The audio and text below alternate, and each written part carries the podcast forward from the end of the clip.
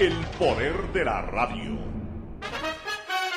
El siguiente es un espacio contratado. Radio Atalaya no se solidariza necesariamente con las opiniones aquí vertidas.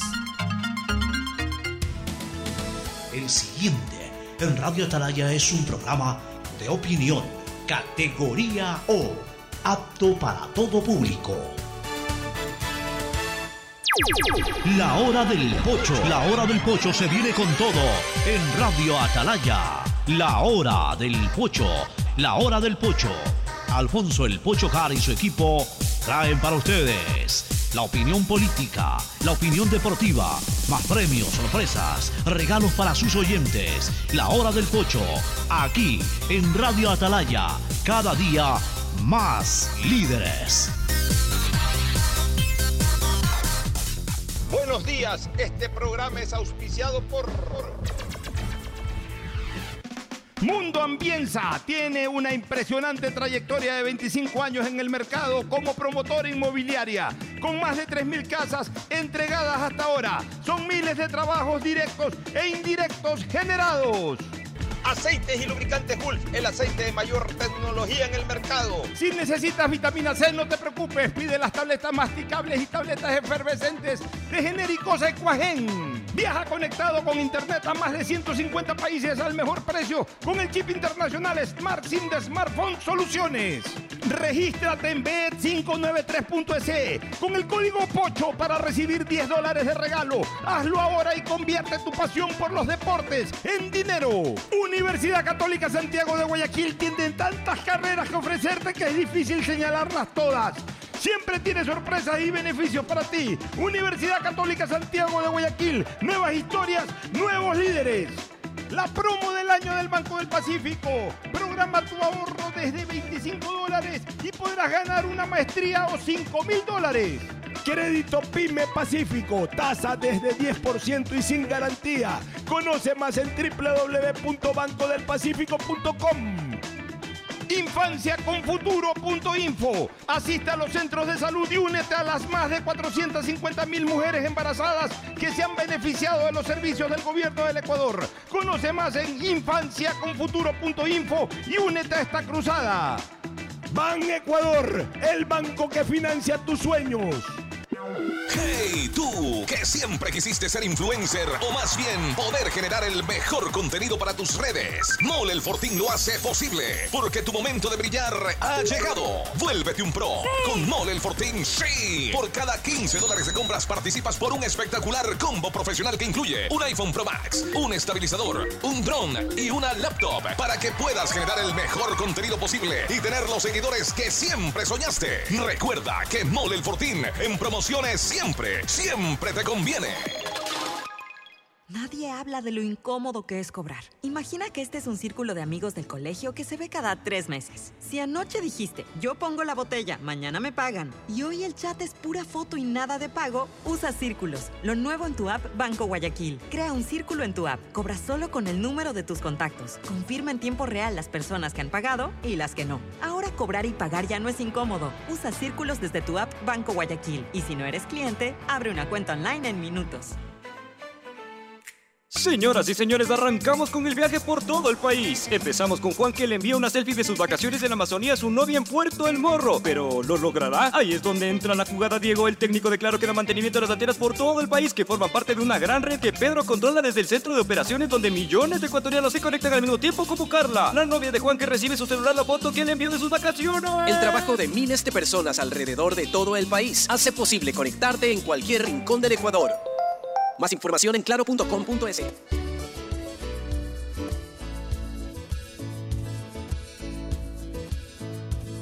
Camino sobre tu piel morena y siento tu latido. Y miro todo lo bueno que los dos hemos vivido. Te digo, solo hay razones para estar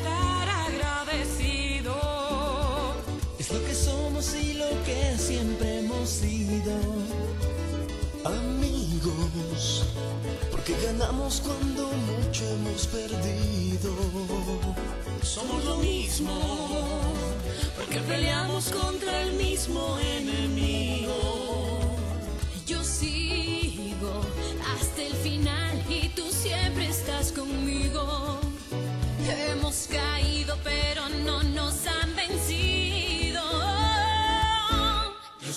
ecuatoriano, sí señor, y tú eres mi Ecuador.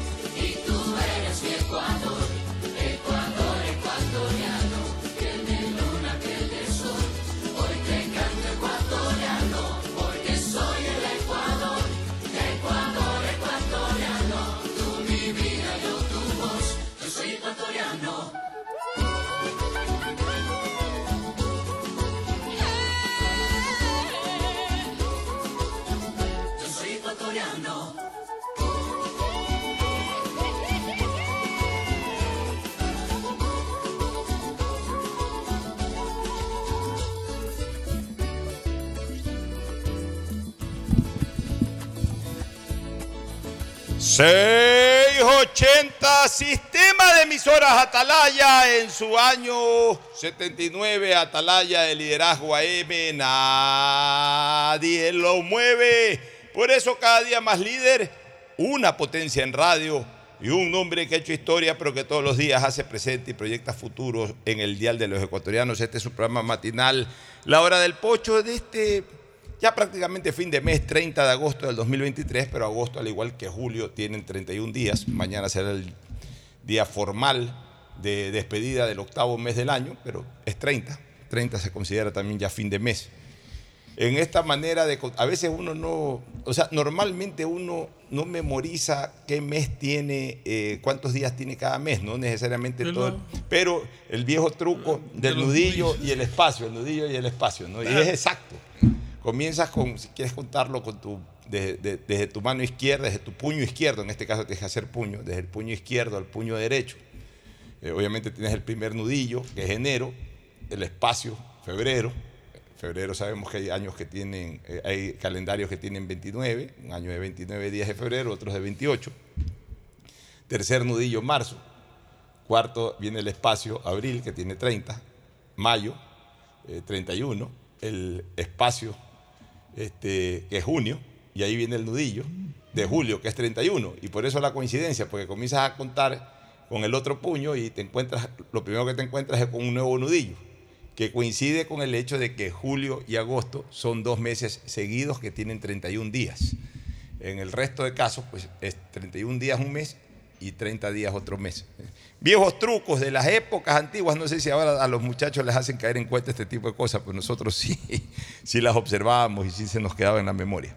Bueno, el saludo a todos ustedes, todo esto salió porque les recordaba que hoy es 30 de agosto del año 2023, muchos temas para comentar en lo político, en lo deportivo, más adelante con Fernando del Mundo Flores Marín Ferfloma y con el equipo de deportes que se integren.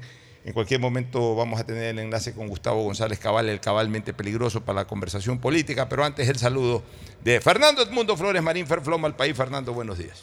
Eh, buenos días con todo, buenos días. Ocho. Sí, efectivamente es conocidísimo ese co- conteo de los días, de los meses que tienen 30 y los que tienen 31 días. De hecho, hoy día 30, pero no es el último día del mes. El último día del mes es el día de mañana, que es 31. El día de ayer, ahí en, entrando por la Alhambra, por la Universidad de Espíritu Santo, hubo un ¿Qué, qué intento cosa? de un robo, un, un vehículo asaltando a, a una señora, una señorita que iba en su carro y un ciudadano que iba con, no sé, con un acompañante. No sé por qué se percató, porque parece que ellos avanzaron y circunvalaron, como que se dieron cuenta de que había algo raro. Y cuando salía nuevamente a la avenida principal se dio cuenta por el retrovisor de que el carro al fondo de la calle estaba un carro negro cruzándose o, o- asaltando a, a otro carro que, que iba. Y activó el tipo. Sí, sí, el tipo le gritaron a los guardias de ahí del, de la Alhambra, porque fue después de esa entrada, que llamen a la policía y él circunvaló y él tenía en el carro sirena, no sé por qué, Bueno, yo cuál te- el carro, una- y activó la sirena, entonces eso ayudó a... Ayudó por un lado, por otro, felicitaciones y al mismo tiempo prudencia a la gente eh, felicitaciones por su desprendimiento, el conductor y la acompañante por el desprendimiento y, y el acto de solidaridad de respaldar otro carro, pero también prudencia, porque menos mal que estos parecerían ser delincuentes de, de poca monta, ya hay que usar ese término, ¿no? Porque si lo que eh, nos hemos estado acostumbrando Son últimamente- ladrones. Claro, lo que son, no- son, son gente que, que anda. No, no creo que tenga la, la intención de, de matar, sino de robar. Pero si te cruzas, te van a disparar. o Ya, sea, eh, por eso te digo, porque en otros casos, y en la mayoría prácticamente hoy vemos cómo los delincuentes son tan avesados que enfrentan a los patrulleros y todo, entonces pudo haber sido también blanco eh, aquel buen samaritano que Bueno, la- pero él, la en ningún, él- él- sí, él lo que hizo fue prender la sirena y re- re- regresar rápido por ahí, pero ya el otro carro salió en dirección contraria, no siguió al no siguió el carro de los delincuentes, él avanzó donde estaba la Yo- yo persona, creo que la señora o señorita que había sido afectada. Ojalá y pasen varias cosas, Fernando. Ojalá se descubra verdaderamente eh, los autores de esto, porque hay sospechas en San Borondón, no creas. Hay sospechas de que últimamente también son parte de estas bandas gente que hasta reside en San Borondón. No todos son afuereños. Ojalá se descubran estas cosas. Ojalá se descubran para ver quiénes andan en estos actos de Lo sinvergüenza. que llama la atención es la audacia, ¿no? Porque esas son calles que, que- que prácticamente no tienes escape, tienes que salir hasta la principal. Pero más bien eso te iba a decir como segundo punto. Eh, ese es un punto muy vulnerable, no de ahora, de siempre. Mi hija Cristina fue secuestrada ahí hace unos 10 años, a ver, más, el año 2010. Estaba con tres amigas, cuatro amigas, amigas y amigos. No sé por qué parquearon. En esa época el- el- la parrilla del ñato no estaba donde ahora, sino que estaba. Es una pie- cuadra antes de lo que pasó sí, ayer. Estaba sí, prácticamente sí. al pie de. de- estaba en la, ya, en la entonces esquina. ellos habían avanzado un poquito más de adelante de la parrilla del ñato y ahí los interceptaron y se los llevaron a pasear. En esa época había mucho el secuestro express, hablando del 2010. Pero fue por ahí, y, y por ahí sí asaltan bastante esa que le llaman la ruta del tornero, porque creo que una urbanización más grande se correcto, llama el tornero, y ahí está la, la UES. Y, y- y, a ver, son dos, dos vías largas.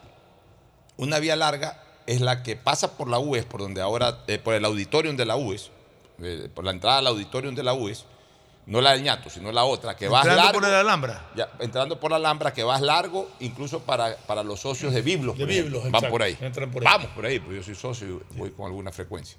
Ya, y tienes la otra calle larga, que es la del ñato, precisamente. Exacto, o, la calle anterior. o la de este otro centro comercial, eh, no, me, no me acuerdo ahorita el nombre, pequeño centro comercial donde hay buenos restaurantes. Plaza. Nova. Plaza Nova. Por ahí te vas largo, ahí hay otras urbanizaciones. Y mira, ¿sabes por qué son peligrosas esas dos calles? Porque son posiblemente hasta llegar a Ciudad Celeste, quizás me, puede. Y tu calle es la tercera. Son tres calles, son las únicas tres calles por donde tú entras a tu casa. Son las únicas tres calles eh, largas que no entran directo de la avenida principal a una urbanización, sino que te metes al interior de San Borondón. Sí. Entonces, eso de alguna Pero en manera. cambio no tienes otra salida que por ahí mismo. Ya, pero igual, O te- sea, eh. igual das- no, eh, eh, si robas por el ñato o robas por Alhambra, No, sale adelante puedes virar a la derecha, sales por el otro lado.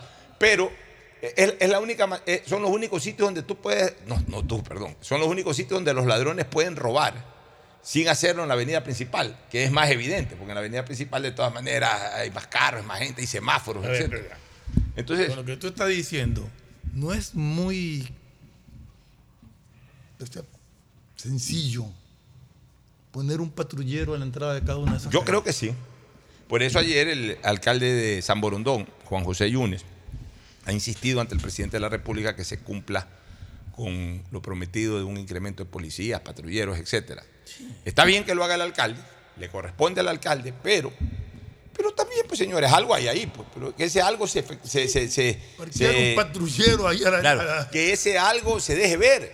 El problema, y, volvemos a lo mismo de siempre, señores, es la mala estrategia de seguridad que hay en este país y especialmente en estas ciudades. Guayaquil, San Borondón, que ya tengo que catalogarla como ciudad también, la Aurora, el sector de la Aurora. Hay policías, pero no se los ve. Ya, digamos que no es la cantidad suficiente que se necesita, pero el problema es que ni siquiera los que están se ven.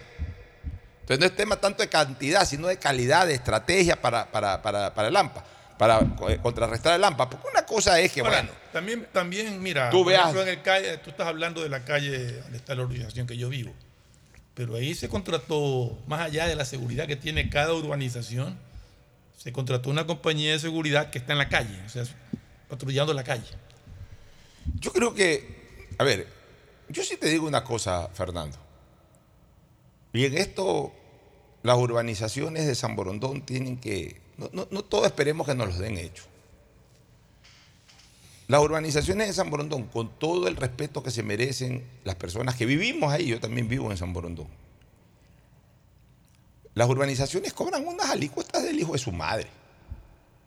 O sea, vivir en San Borondón, a veces se pagan alícuotas lo que pagas por un departamento en una ciudad. Hay urbanizaciones, Fernando, que pagan 800, 700, 500, dependiendo del metraje también de tu propiedad. Pagan unas cantidades bastante altas de alícuotas, pero bastante altas de alícuotas.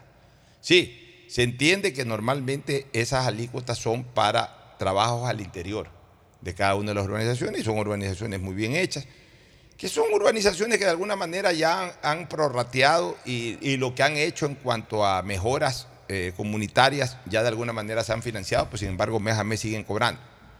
Yo sí creo que los administradores o los presidentes de los comités de todas las urbanizaciones deben de tener una gran reunión y dentro de los valores que cobran por alícuota, destinar, por lo menos por estas épocas, destinar un valor comunitario ya de todo lo que es la vía, para, para protegernos. Es que no podemos esperar Pocho, que todos si nos lo hagan, dices- Perdón un Fernando. momentito, a ver, dos cosas para aclarar eso. Primero que si tú le dices a un propietario de un que pague 10 dólares más por seguridad, pague te lo- sí te lo va a pagar. Bueno, si quieren lo pagan. Es que sí te lo va a pagar por seguridad. Pero el punto es que la obligación del Estado es proporcionar seguridad. pero- Entonces estamos llegando a un sitio, eh, a un momento en que, no, ya, del Estado no importa, pues hagámoslo nosotros. El Estado tiene que brindarnos Eh, eh, ya, seguridad estamos- y no lo hace. ya, pero a ver, Fernando, pues estamos de acuerdo. Pues, ¿Quién ha gritado eso toda la vida? Tú, pues yo también. Ese es o no ha sido mi argumento, el que tú acabas de decir, para incluso estar en contra del porte de armas. Se he dicho que él, Sí, ya. correcto. Pero ya, pero Fernando, pero hasta que el Estado lo haga, que yo veo que cada día es menos la posibilidad de que lo haga. Porque en lugar de ir mejorando, cada día vamos empeorando. peor. Ya, tenemos que defendernos nosotros mismos. te digo, o sea, yo Entonces, yo, sí creo que, que, al menos en el caso ya, digamos, mío, a mí me dijeron hay que pagar tanto más por vamos a hacer esto. Ya, eh, ya, eh, eh, por eso, pero, pero a ver, pero no es que, eh, que se, se hagan cargo los administradores de las, de Exacto. las- O sea, a ti te dicen como 10 dólares más, los pagas. Por último, ya, por último, por eso yo digo, ya, para no pedirle a la gente, hoy en día las urbanizaciones cobran unas alícuotas importantes. Entonces, de- dentro del valor de esas alícuotas, eh, algo destinan, no estoy diciendo que destinen la mayor parte ni nada, pero entre tantas eh, urbanizaciones que hay, ya se hace un monto interesante. ¿Qué te digo yo? Que eh, una urbanización puede estar recogiendo, Fernando, fácil 20, 25 mil dólares en alícuota hoy en día allá en San Borondón. Ponle como bajo 15 mil, hasta 20 mil. Pues tú sabes que... Depende de la urbanización. Ya, pero tú sabes que la urbanización con alícuota más barata es de 200 dólares. ¿Y cuántas casas hay hoy en cada urbanización? Hay, hay, más, de, hay más de 100 casas, 150 casas. Puede haber urbanizaciones muy pequeñas, pero normalmente hay 150, 200 casas. O sea, las urbanizaciones hoy día cobran un valor importante. Es que de ahí cada urbanización, cada urbanización, de mil dólares. ¿Cuántas urbanizaciones hay? 50, 60, por lo menos 40 urbanizaciones. Ahí sale un montito de 40 mil dólares. Que se contrate guardianía privada. Guardianía privada que esté 24 horas en todos lados, en la avenida principal. O sea, que no sea una protección solamente de una urbanización, sino que entre todas ponen el mismo valor, hasta incluso para que no digan, no, yo puse más, entonces a mí me tienen que proteger más. Entre todas, un solo valor por urbanización. Se hace la bola, se crea un comité de seguridad de todas las urbanizaciones, se crea ahí, y esas personas se hacen cargo de administrar con una, dos, tres agencias de seguridad para que tengamos guardianía las 24 horas, guardianía móvil, no guardianía estática, guardianía móvil, con carros, con, con armamento, porque también las eh, compañías de seguridad están autorizadas a usar armamento, que estén recorriendo y, y- y- si le pedimos al Estado, el Estado no nos los va a dar, porque además sabes una cosa, Fernando, no controlamos eso.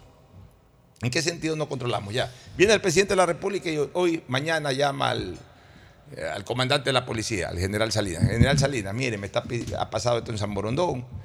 No es que yo sea pelucón, no es que- ah, porque esa es otra, entonces se les manda 50, ah, pues a los pelucones sí, pues tú sabes cómo es la gente. Ya, pero por último, eh, sí, me comprometí con el alcalde de, San Borondón en darle 50 policías más. Ya, el general Salinas coge y dice, a ver, 50 policías más de los que están saliendo de, la- de las escuelas, o quítale 5 a Napo, 5 a Pastaza, 20 a Chimborazo, y van 50 para San Borondón. Que no debería ser así tampoco, pues no puedes tampoco desguarnecer otro lado. Pero llegan los 50 de San Borondón. Ok, ¿qué control tiene la ciudadanía sobre esos policías? Ya llegaron. ¿Qué control tiene el alcalde sobre esa ciudad, sobre, sobre esa nueva dotación? Ninguna. Porque al final de cuentas están a la orden del criterio, a mi, a mi manera de pensar, absolutamente errado de la policía. O sea, de, de- de no custodiar las calles, de custodiar con uno o dos patrulleritos que pasan por ahí de vez en cuando. En cambio acá, si tú pagas la guardianía privada, tú la controlas, pues tú ves que, ves que el, el presidente del comité o lo que sea, ve que la guardianía privada no está respondiendo, llamas a, los gerentes, a los propietarios de las compañías de seguridad que has contratado. Oye, ayer estuve dándome una vuelta por, por la vía principal, no vi un patrullero. Te estoy pagando por eso, ¿ah? Oye, ayer eh, pasé por esta calle interior, no había un, un solo guardia, no había un solo patrullero por ahí. Te estoy pagando por esto. Entonces ya puedes de alguna manera manejar la, seguridad de- de- de- del sector, que no lo puedes hacer cuando lo hace directamente la policía. Sí, pero mira todo lo, lo increíble que estemos analizando, discutiendo y hablando de esto, a lo que hemos llegado. Porque realmente el abandono en que nos tienen en temas de seguridad es impresionante. Y por más que hablen y por más que nos digan y nos cuenten las historias de qué es lo que están haciendo, a nosotros eso no nos interesa. A nosotros nos interesa sentirnos seguros y cada vez nos sentimos más inseguros. Pero por supuesto. Y lo que te, y lo que te estoy diciendo para San Borondón, este, Fernando, lo recomiendo para Urdesa. Para todos, claro. Lo recomiendo para Miraflores. Lo recomiendo para la Kennedy, que se quejan, y mucho. Señores, o sea, tenemos que entender una cosa. Desgraciadamente vivimos en un país en donde la, se- la se- la Estaba seguridad... viendo un video ayer, antes de ayer, de poco menos tumbaban a patadas una puerta en Miraflores. Bueno, tenemos que entender, Fernando y amigos oyentes, que nuestra seguridad está colapsada. Y que si queremos vivir seguros, tenemos que hacer un pequeño esfuerzo. Un pequeño esfuerzo. Yo sé que 10 dólares al mes, de todas maneras, es un dinero. 10 o- pero a ver, pero es cuestión de dejar ir al cine dos veces al mes. O si que vas con la esposa o con el hijo, un día que no vayan al cine, ahí están esos 10 dólares para seguridad. También hay que priorizar, señores. Yo sé, yo, yo no soy de la idea de, yo soy de la idea, y ustedes lo saben, los que me han escuchado, yo soy de la idea de que el Estado tiene que garantizarlo. Pero estamos en un momento de emergencia en donde el Estado no da pie con bola en el tema. El día que el Estado comienza a dar pie con bola, bueno, ese día hasta aquí llegó eh, esta situación, ahora sí ya el Estado está encaminado. Pues si no tenemos que ayudarnos nosotros mismos. Yo creo que también tienen que organizarse las ciudadelas, en este caso Urdesa, Miraflores, eh, crear comités de seguridad, ya no comités como antes el comité de Urdesa, entonces era la señora Béjar, me acuerdo, una linda señora, pero el comité de Urdesa antes era para las fiestas de, de la ciudadela, para, para arreglar el, ar- el parque. Antes se preocupaban de la Para- labor social. de la labor porque- social. Porque, seguridad había, Había. ¿sabes? había la delincuencia normal, común y corriente, no lo que hay ahora. Ahora lo que hay que crear es comités barriales de seguridad. Y estos comités barriales de seguridad tienen que organizarse de tal manera de que las personas, eh, nadie conoce al barrio mejor que sus moradores. O sea, tú de todas maneras conoces en tu barrio quién es una persona honorable, etcétera. Entonces, ok, ¿sabes qué? Usted, usted y usted, los tres arman el comité de esta cuadra a esta cuadra. Recogen un aporte nuestro, ¿cuánto podemos aportar para, que, para contratar este, guardias de seguridad que estén 24 horas dándole vuelta, dándole vuelta a, esta- a estas 4, 5, 6 cuadras por las que estamos pagando. Y así por el estilo. Y así por el estilo, señores. En mancomunidad con el propio municipio de Guayaquil, por ejemplo, o en San Borondón con el municipio de San Borondón. O sea, el municipio no tiene una participación directa, pero, por ejemplo, el municipio puede de alguna manera orientar a un, solo, un solo tipo de uniforme. eh, eh, la- las cámaras de seguridad que obviamente van al 911 o van a los municipios. O sea, integrarse. Este- esa es la idea, ayudarnos entre todos. ya no esperemos que el Estado seccional o el Estado nacional nos dé todo.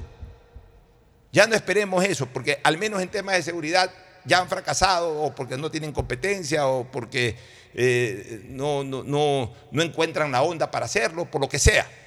Pero ya el Estado nacional y los estados seccionales en este sentido no dan pie con bola. Y no digo que no lo quieran hacer, pero desgraciadamente esto de aquí va por, por- muchos niveles. A lo mejor la máxima autoridad ordena, la orden se, se- se corta en medio camino porque alguien la obstaculizó. Desgraciadamente esto es así. Entonces ahora nosotros como ciudadanos tenemos que organizarnos. Este tema de la seguridad tenemos que resolverlo, nosotros. Pues la, solución no es con el porte de armas. ¿Qué ganamos portando armas? Nos caen, cinco, eh, nos caen siete, ocho, nueve delincuentes armados. Y voy a sacar el arma. Me matan. Si a Villavicencio que andaba con 10 guardaespaldas lo mataron. Van a matar a mí, voy solito yo con mi arma. O sea, también pensemos en eso. Aquí la gente que está a favor del porte de armas cree que el país de ahora es como el país de antes. Antes tú sí portabas un arma y te defendías porque el ladrón, eh, tú tenías un arma para defenderte ante ladrones no tan avesados, que eran, eran más choros que delincuentes. O sea, eran delincuentes, pero eran delincuentes choros.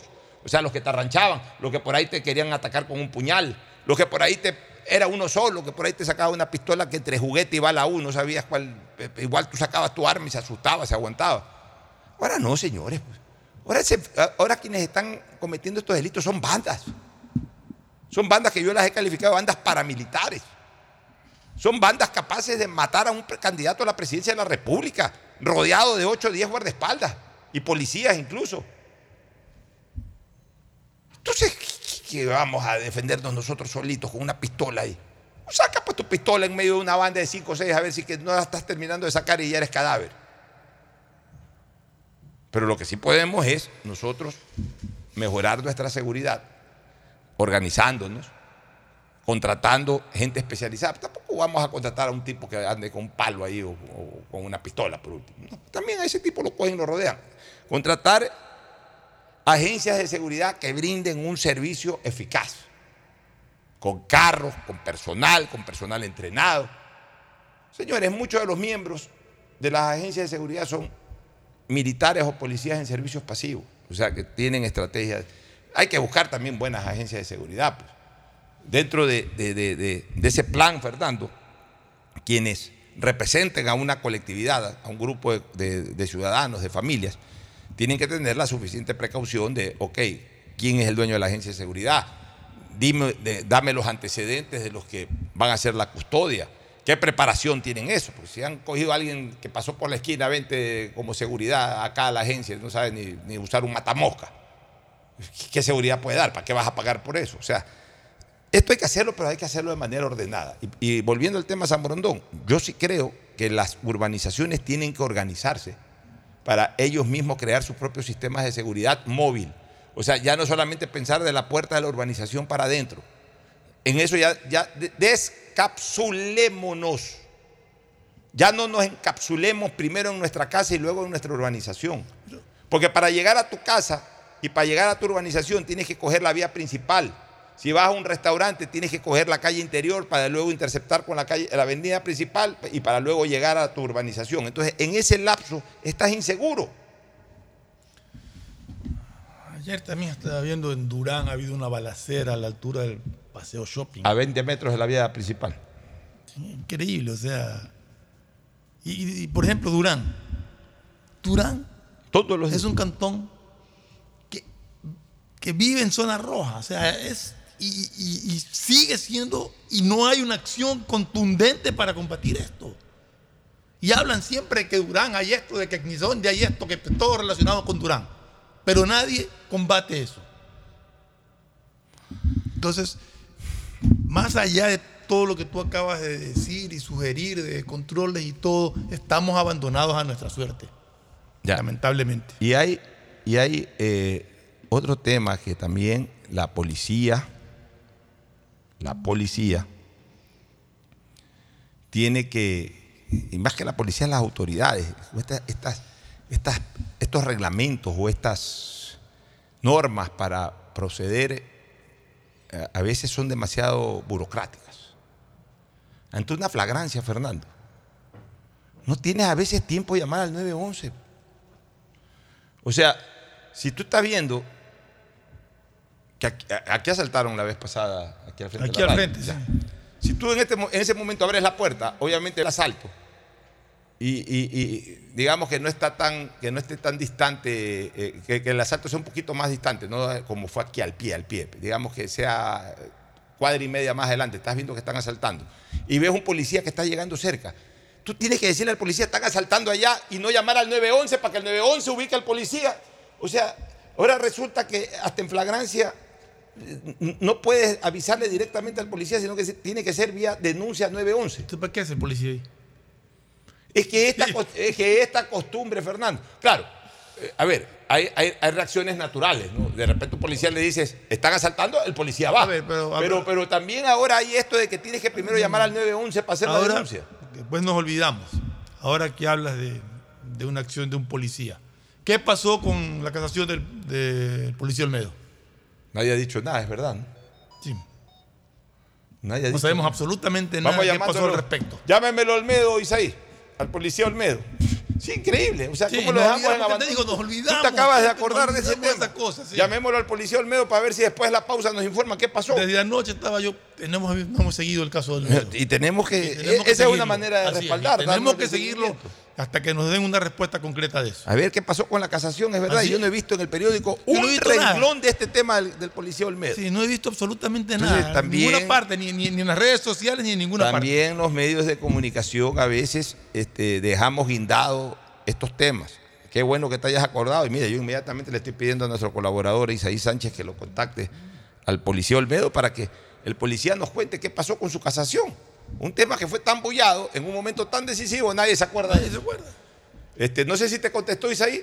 Eh, Es bueno, un tema tan importante, ¿no? es un tema tan importante. Oye, vamos a hablar de algunas cosas. Uf. Desde lo político tenemos que hablar sobre esta crisis nuevamente entre el Estado y el Consejo de la Judicatura, porque ahí ha saltado el presidente, ha saltado la Corte Nacional de Justicia, eh, la propia Fiscalía también creo que se ha pronunciado. Eh, tenemos que hablar sobre ese La tema. fiscalía ha pedido que fijen hora y fecha. La Fiscalía, eh, Para exactamente. te digo. por obstrucción a la justicia. Ahí está. Ya, ya está. ya está el señor policía Olmedo. Este, ¿Cómo está? ¿Le diste retorno? ¿Cómo está mi apreciado policía Olmedo? Queremos saber de su suerte, porque aquí lo entrevistamos el día viernes para lo de la casación y de ahí nadie ha informado nada. Queremos saber cómo le fue, si nos da la buena noticia de que se declaró la nulidad de lo actuado, si está pendiente de la resolución en casación, si es que salió en contra. Por favor, infórmenos. Bueno, ¿cómo están? Muy buenos días. Muchísimas gracias nuevamente por mantener informada a la ciudadanía. Parece que no hubo eh, la información suficiente. Les cuento que se, se suspendió la audiencia de casación. De ¿Por qué? hecho, ¿Por qué? Ni, ¿Por qué, siquiera se, ni siquiera se instaló porque eh, hay, un, hay una controversia entre la Corte Nacional o jueces de la Corte Nacional y, eh, y de la Consejo de la Judicatura. Y uno de los jueces que conoce mi causa eh, en la Corte Nacional está en, este, en esta situación a nivel jurídico. Ya, o sea que por el problema entre la Corte Nacional y el Consejo de la Judicatura, ¿cuál es el juez? No me digas que es el que está en, juez en- en polémica ahora, el juez Macías. Justamente, así es. Ve. Pero el juez Macías que está suspendido. Claro, de lo que tenemos Ah. de información nosotros y mediante los, los medios eh, oficiales está suspendido el doctor. Ya, pero- pero- que presentó un recurso eh, de amparo, creo que pero tiene que resolverse esa situación para que se pueda eh, nuevamente conocer mi causa. O a su vez tienen que eh, sortear nuevamente es que eso, lo- es- que eso, eso- eso le iba a decir, que eh, tranquilamente, porque lo del juez Macías no ocurrió exactamente el, día antes ni el día de su audiencia, ocurrió días atrás. Y, y no solamente en su caso, sino en otros Una casos. semana antes. Mientras, mientras esté suspendido el juez Macías, deberían de sortear, eh, deberían de sortear jueces, distintos jueces de la Corte Nacional de Justicia para los distintos casos que tiene el juez Macías. No se puede parar la justicia porque se suspende un juez. Debería ser así, pero lastimosamente no se han dado así. Más bien lo que nos manifestaron es justo el día anterior, en la, casi en las horas de la noche, en la tarde, nos llegó la notificación. ¿Y no le han fijado nueva fecha? que se. Todavía. No. Lo único que dicen ahí es de que van a, van a sortear lo más pronto posible, pero ese pronto posible es complicado porque nosotros esperamos un año para que se dé esta fecha de la audiencia, pero suspendieron lastimosamente. Además que siendo un, un recurso extraordinario, no debería ni siquiera esperar tanto. Un, un recurso de casación. Esas son las cosas que yo siempre eh, estaré eh, discutiendo de la justicia. Para otros casos, la casación vuela. Para este tipo de casos, la casación se demora un año y, y comienzan a suspenderse las audiencias por este tipo de cosas que no deberían ser motivos de suspensión, porque si el juez, eh, digamos, de postergación de audiencia, porque si el juez fue suspendido en sus funciones, pudieron haber sorteado otro juez para que integre la sala y con eso usted pueda ser eh, juzgado en casación eh, por los tres jueces que ordena la, la ley. Pero bueno, en todo caso, policía Olmedo, estamos pendientes de usted, mire, ah, estamos pendientes, estamos atrás, estamos alentando la posibilidad de que usted salga bien, pero obviamente necesitamos información y para eso lo hemos llamado el día de hoy. Muchísimas gracias a ustedes por estar pendientes. Y si Eh, usted sabe más que algo, por favor, a toda la ciudadanía. Por favor, si usted sabe algo y tiene cómo nos comunica de inmediato para hacer, para Ahí hacer un seguimiento al ahí tema. usted tiene el teléfono de nuestro colaborador, colaborador, que es el que lo ha llamado ya varias veces. Cualquier cosa también le informa a él y él, él de acá nos, nos, nos pasa la voz para, para poder eh, ampliar la- el detalle de la noticia. Muchas gracias. Perfecto, perfecto. Muchas gracias, señor poli- Yo apenas tenga alguna notificación, yo les comunico para que así mismo que comuniquen a la ciudadanía. Y muchas gracias nuevamente. Ya- no, gracias a usted, señor Policía Olmedo. No- muchas gracias. Nos vamos a una primera pausa para entrar con los políticos. Gustavo al final parece que no se conectó, ¿no? Lo que sí quiero decirles es que tengo una amiga que hace voluntariado. Ahora le está enseñando a los niños a leer y escribir con la mayor cobertura que da claro, a la que gracias al trabajo de miles de personas alrededor de todo el país se hace posible conectarse en miles de rincones del Ecuador. Claro, por ti y para ti. Pausa y volvemos. La celebración del 10 de agosto no se limitó a Ecuador. Los casi 900 mil compatriotas que viven en New York, New Jersey, Connecticut, también participaron de esta fecha tan especial. Y ellos, mejor que nadie, quieren que su sacrificio se plasme en seguridad para sus familias, que ese esfuerzo que hacen allá tan lejos signifique bienestar para sus seres queridos, que la distancia valga la pena. ¿Y será posible? Claro que sí. Mundo Ambienza, empresa 100% ecuatoriana, llevó un gran proyecto inmobiliario, mi casa propia en Ecuador. La vivienda de sus sueños en la zona de mayor plusvalía de Guayaquil para sus familias y para ellos cuando decidan retornar. La iniciativa cuenta con financiamiento directo y el respaldo de varios bancos, incluyendo el propio BIES. Además, la casa será entregada de inmediato y sin exclusión migratoria. Todas las urbanizaciones promocionadas por Mundo Ambienza cuentan con un club privado, áreas verdes y recreativas como canchas, piscinas, parque acuático y garita de seguridad, cerca de comercios, centros educativos y escuelas de fútbol. Muchos migrantes ya tomaron su decisión. Mi casa propia en Ecuador, hermosas, frescas y seguras. Y para quienes aún no lo sepan, es la ocasión de referirle a la excelente posibilidad. El siguiente es un espacio publicitario apto para todo público. Una buena ola depende del viento, del tiempo y de la luna. Pero ir tras ella en el momento exacto solo depende de ti. El mar, como los negocios, es para valientes. Si te vas a lanzar, lánzate. El crecimiento de tu empresa es hoy. Por eso tenemos para ti el crédito PYME Pacífico. Tasa desde el 10% hasta 6 años plazo y sin garantía. Conoce más en www.bancodelpacifico.com. Banco del Pacífico. Viaja conectado con Internet a más de 150 países al mejor precio con el chip internacional Smart SIM de Smartphone Soluciones. Estamos 24 horas en los aeropuertos de Guayaquil y Quito, pasando migración junto al Duty Free. También en Plaza Quil, local 55, en San Borondón, en la avenida principal de Entre Ríos. Lo importante es que cuando viajes estés conectado, sin esperar conectarte un Wi-Fi. Conéctate directamente con tu chip al teléfono celular que quieras llamar a través del WhatsApp o de manera directa. No lo olvides, Smart SIM de Smartphone Soluciones te espera en el aeropuerto con atención 24 horas al Pedagogía, día. diseño, medicina, arquitectura, comercio, turismo, nutrición, literatura, computación, psicología, trabajo social, electricidad, agronomía, animación digital. La verdad es que tenemos tantas carreras que ofrecerte que no nos alcanzan en esta cuña. Ven a la Feria de Estudios de la UCSG y descúbrelas todas. Te esperamos este 5 de agosto de 8 a 17 horas en la avenida Carlos Julio Arosemena, kilómetro 1 y medio. Tenemos muchas sorpresas y beneficios para ti. Universidad Católica de Santiago de Guayaquil. heal Nuevas historias, nuevos líderes. Desde que Lucía supo que estaba embarazada, asistió al centro de salud para los chequeos prenatales y ahora que nació Camila, la lleva a sus controles de niño sano y la alimenta con leche materna. Camila crece sana y fuerte como más de 200.000 niñas y niños que ya acceden a los servicios del gobierno del Ecuador. Juntos venceremos la desnutrición crónica infantil. Conoce más en www.infanciaconfuturo.info. Gobierno del Ecuador. Autorización número 0534. Elecciones anticipadas 2023 y consultas populares Yasuní y Chocó. Solo Bet593 te regala 10 dólares para que los multipliques pronosticando y jugando en la casa de pronósticos más pro del país. Recíbelos registrándote en www.bet593.es utilizando el código GOL. Regístrate ahora y empieza a convertir tu pasión por los deportes en dinero. Recuerda código GOL, GOL, GOL. Bet593.es Patrocinador oficial de la Liga Pro Bet 593. Somos Lotería Nacional. Después de un accidente de tránsito, cada minuto es crucial para las víctimas. Por eso, usa tu celular para solicitar ayuda. Siempre cede el paso a los bomberos. Si existe una herida externa, ejerce presión para evitar la hemorragia. En caso de lesiones graves, espera la asistencia de paramédicos o personal de rescate. Cuida tu vida, conduce con precaución y actúa a tiempo. La prevención es la clave. Este es un mensaje del Benemérito Cuerpo de Bomberos de Guayaquil. Si la placa de tu vehículo termina en 7, realiza la revisión técnica vehicular durante todo el mes de agosto paga la matrícula y separa un turno desde las 7 de la mañana para el centro de matriculación norte, el de la vía Adaule o en el sur. Los sábados se atiende de 7 a 13 horas. La ATM trabaja por tu movilidad.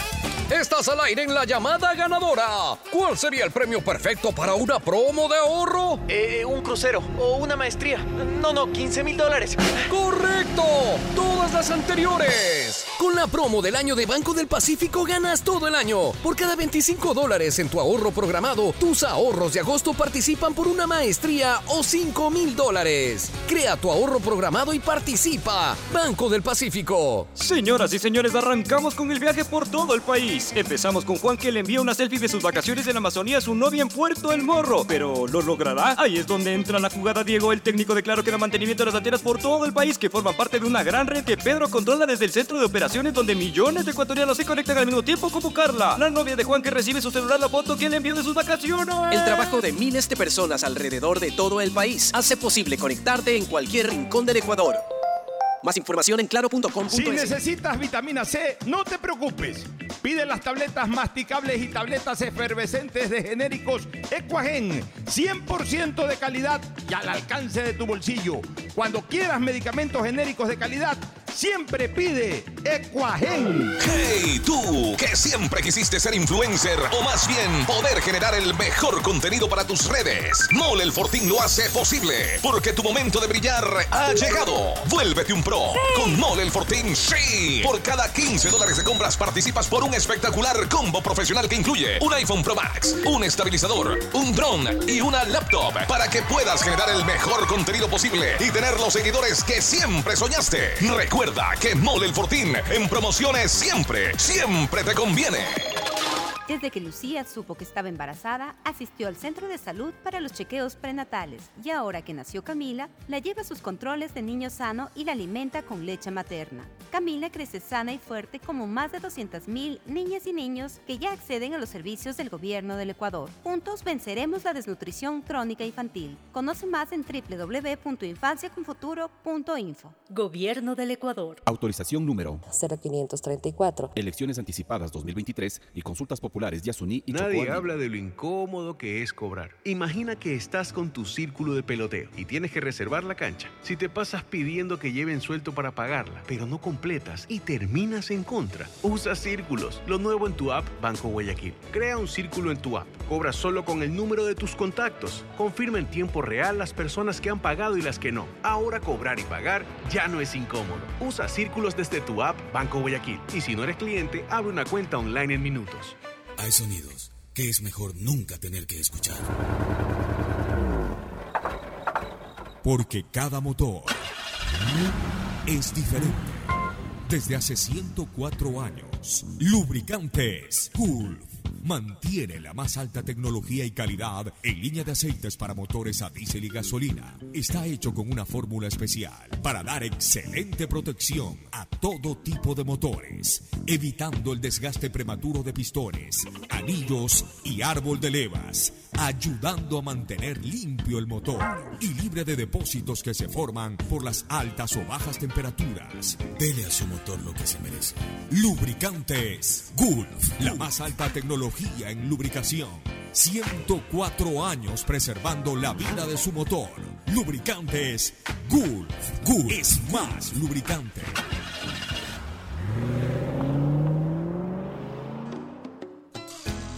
Fin del espacio publicitario. Usted está escuchando un programa de opinión, categoría O, apto para todo público. Muy bien, mi querido Fernando. Quiero resaltar el trabajo de los ecuatorianos para mantener conectados a millones de personas que forman parte de la gran red de Claro. Esto es solo posible con la dedicación de miles de personas que juntos hacen también posible conectarse en miles de rincones del Ecuador. Claro, por ti y para ti. Bueno, entremos a, a esta nueva crisis institucional, porque no salimos de las A crisis propósito, institucionales. solamente aclarar, el juez Macías, del que hablábamos hace un momento, fue destituido. Fue es está destituido, ¿no? fue destituido. O sea, con mayor razón ya debieron haber sorteado este, un nuevo juez para la causa de Olmedo y de todas aquellas que despacha Macías. Lo que o pasa- sea, si Macías es nuevamente reincorporado, Lo que podrá es retomar que su... Justo esta destitución del juez Macías es el- la que ha creado todo este problema que hay, porque fue una decisión aparentemente tomada arbitrariamente, aparentemente. Eso digo, y es la causa por la que la fiscal está pidiendo eh, fecha y hora para formular cargos contra los miembros del Consejo de la Judicatura por obstrucción a la justicia. Ahora, nuevamente una crisis institucional. Mira que este país no termina de salir de Pero las crisis mira, está metida la. Fiscalía, Por eso. el Consejo de la Judicatura, la Corte Nacional de Justicia, Y hasta el que ya de desconoció, ya desconoció al Consejo de la Judicatura. Pero que no lo representa. Ya, pero ya. Pero, eh, pero déjame contarte, pues, déjame contarte lo último. Este, este país es una miércoles, la verdad, oye, una miércoles. Mira, no, este- esta es una nueva crisis institucional. Nos debatimos todo el primer semestre en una terrible crisis institucional entre el Ejecutivo y el Legislativo. Ahora es dentro de la función judicial, pero con satélites en el propio Ejecutivo y también en, en la Fiscalía. Ya aquí no aparece en escena el legislativo, si no también estuviera metido en la colada del legislativo. Lo que pasa es que no, no- no hay en este momento poder legislativo. Mira tú. Ha habido esta reunión ahí muy criticada porque primero que la decisión la han tomado dos, dos, Dos, de cinco. correcto. Segundo, uno de ellos aparentemente en estado etílico, De- y, y ausente del país. ausente del país o de por lo menos del lugar de la reunión y con señal que se cortaba, etcétera. O sea, eh, ha sido considerada arbitraria. Ha sido considerada arbitraria. Ahora, el asunto es si hubo quórum o no hubo quórum, porque si el quórum, por ejemplo, es.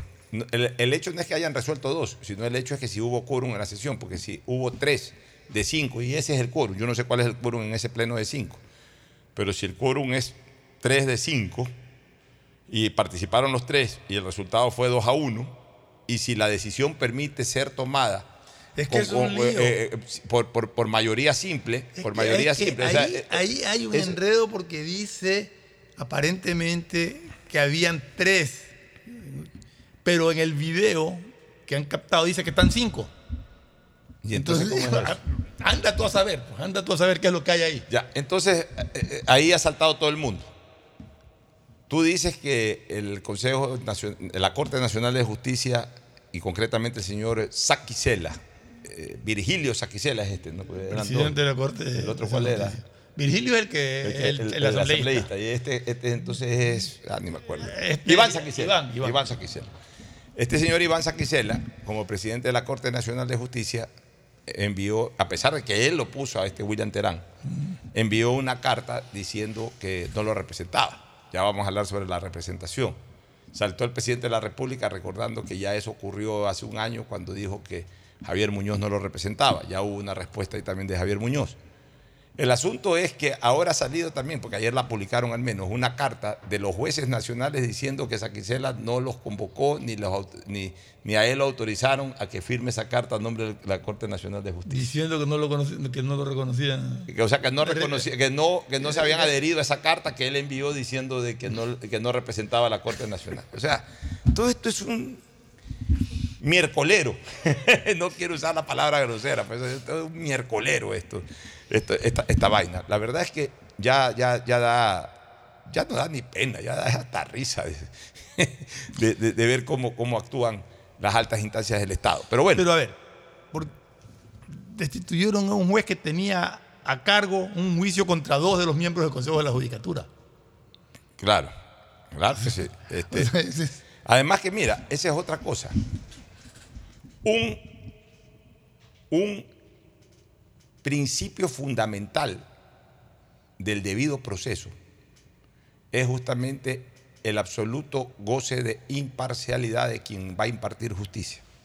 O sea, parte del debido proceso, una columna fundamental del debido proceso, es la absoluta imparcialidad manifiesta o evidente.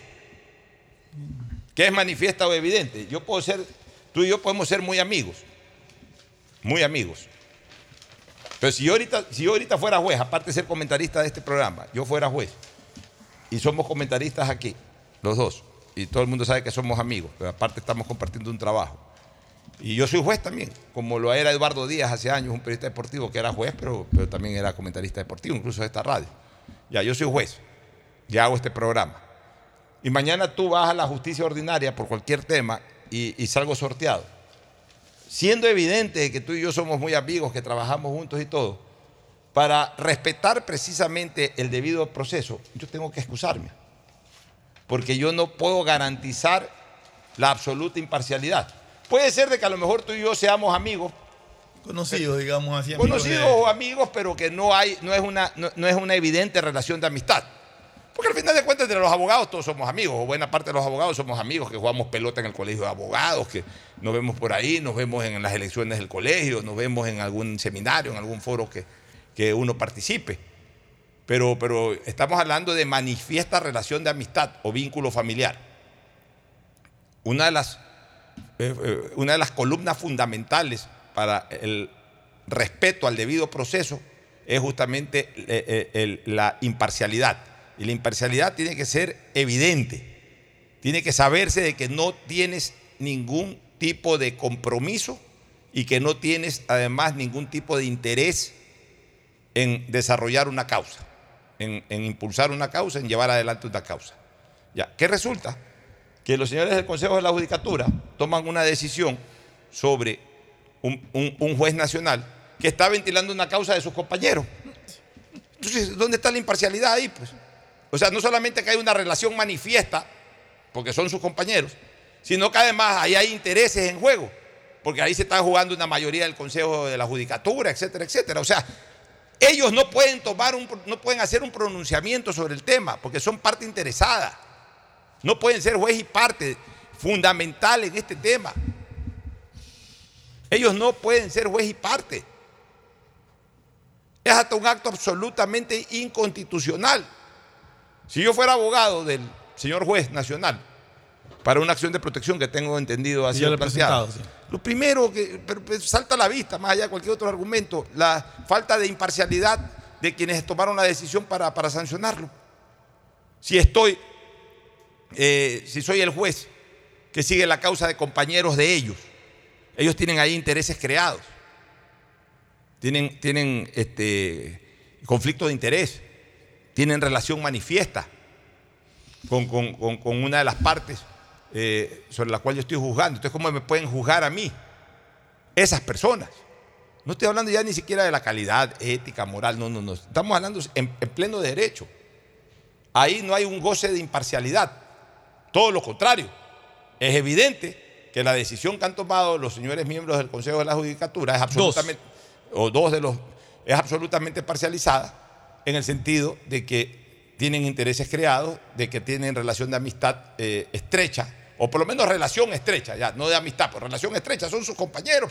Te puse el mejor ejemplo, como que si yo fuera juez, Yo no puedo atender un caso tuyo porque todo el mundo sabe que somos compañeros y que hablamos aquí todos los días y que nos vemos aquí todos los días. Entonces, el demandado, tú demandas a una persona, el demandado, señor juez, perdóneme, usted no puede eh, eh, ser juez de esta causa, pues si, si usted es hasta compañero en la radio, habla todos los días, lo escucho que habla todos los días en la radio con el señor juez, con el señor demandante, con el actor. ¿Cómo va a ser juez de mi causa?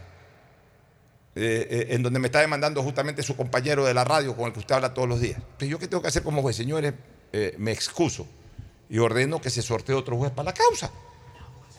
Ya, ya está Gustavo, ¿no? Perfecto, ya le vamos a dar paso a Gustavo. Mil disculpas, Gustavo, por este problema que ha habido de, conexión de Zoom. Al fin ya nuestro eficiente audiomaster Isaí Sánchez pudo resolverlo. Te doy el paso, aunque no te veo, pero bueno, entiendo que estás ahí ya conectado. Te doy el paso, Gustavo. Buenos días. Buenos días, Alfonso. Buenos días, Fernando. Buenos días, distinguida audiencia del sistema emisora Satalaya. Acá un poco atrasado por cuestiones de la tecnología, pero ahí estamos. Bueno, estábamos hablando, no sé si escuchaste alguna parte, estábamos hablando de, este tema de lo del Consejo de la Judicatura.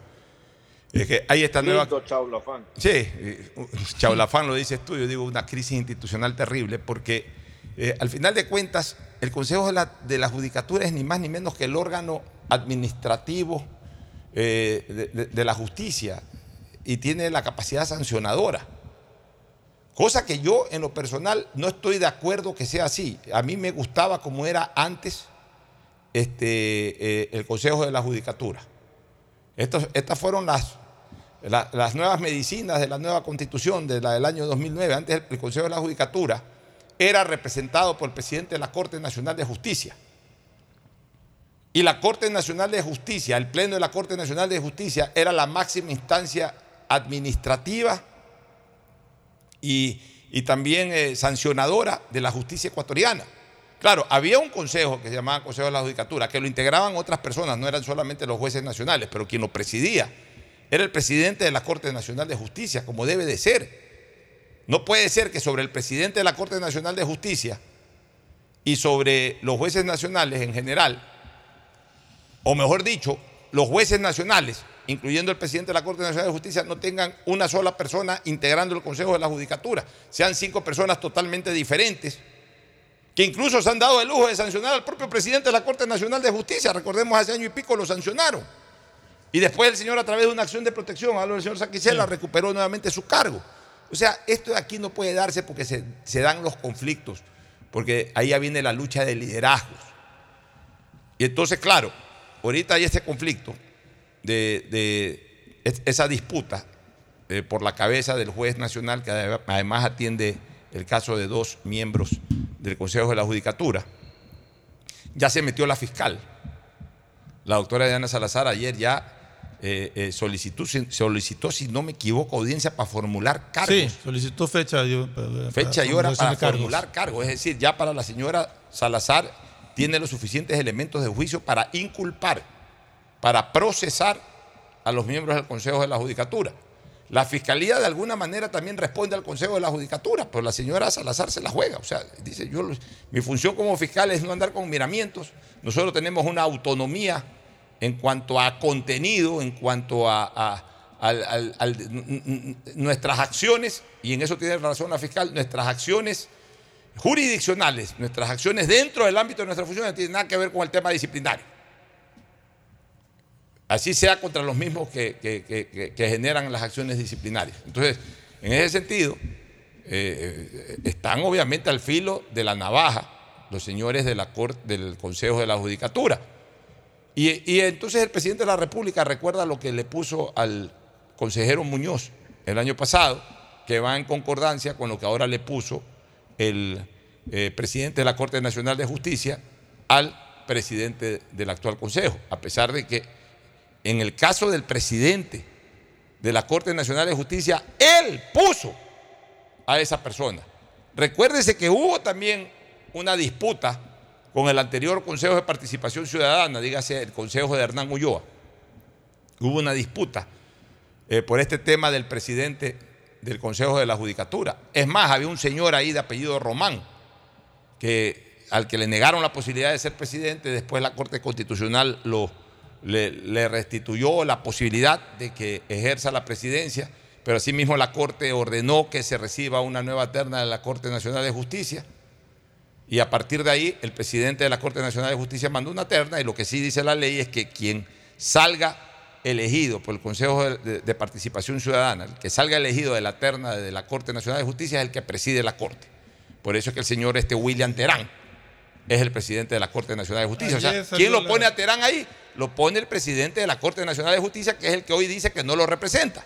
Aquí estaba viendo un, un- ya no ya no es Twitter, ahora es X. Sí, X, pero tiene un nombre eh, que de la fiscalía, justamente. Comunicado, caso de independencia judicial.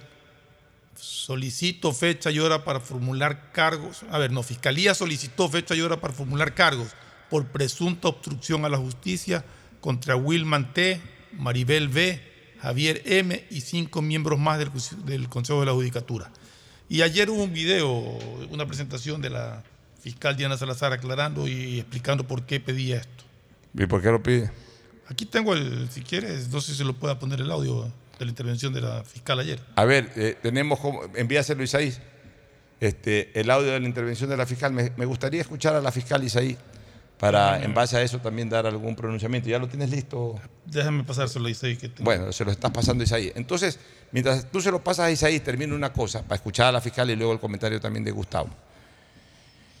Resulta que el presidente de la República hace un año habló de que no se siente representado por, por Muñoz. Muñoz entra por la terna enviada por la presidencia de la República. No fue Lazo, fue eh, Lenín Moreno, época de Lenín Moreno. Y ahora el presidente de la Corte Nacional de Justicia habla de que no lo representa Terán, al que es- ese sí lo puso eh, Saquicela. En esto sí tienen razón los jueces, perdón, los, los miembros del Consejo de la Judicatura. Ellos no representan a nadie, porque es un órgano autónomo, como lo es la Corte Constitucional, no representan a nadie.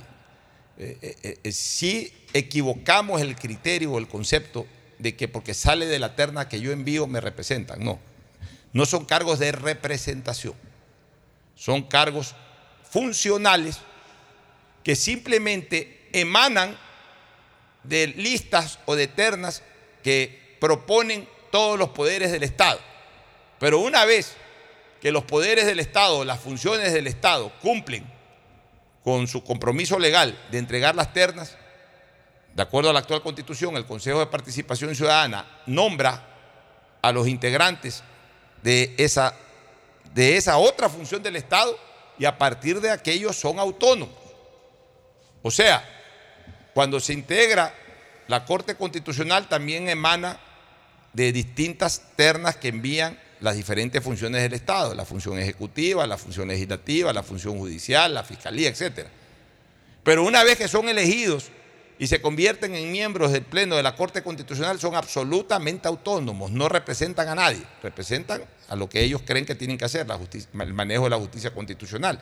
Igual el Consejo de la Judicatura. Una vez que el Consejo de Participación Ciudadana elige de las distintas ternas enviadas por las otras funciones del Estado, en el momento en que se constituye este Consejo pasan a ser autónomos. O sea, no hay eso de que el presidente tiene alguien que lo representa en la, en la judicatura. No, es- no- no existe eso de que el presidente de la Corte Nacional tiene alguien que lo representa en la judicatura. No hay nadie que represente a la Asamblea, no hay nadie que represente a la Fiscalía.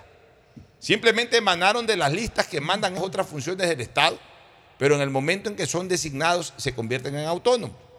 Tanto es así que hemos visto, Fernando, que en la Corte Constitucional quienes dan los, vo- los votos para enjuiciar políticamente al señor presidente de la República son los mismos que eh, salieron de la terna enviada por el por presidente de la República.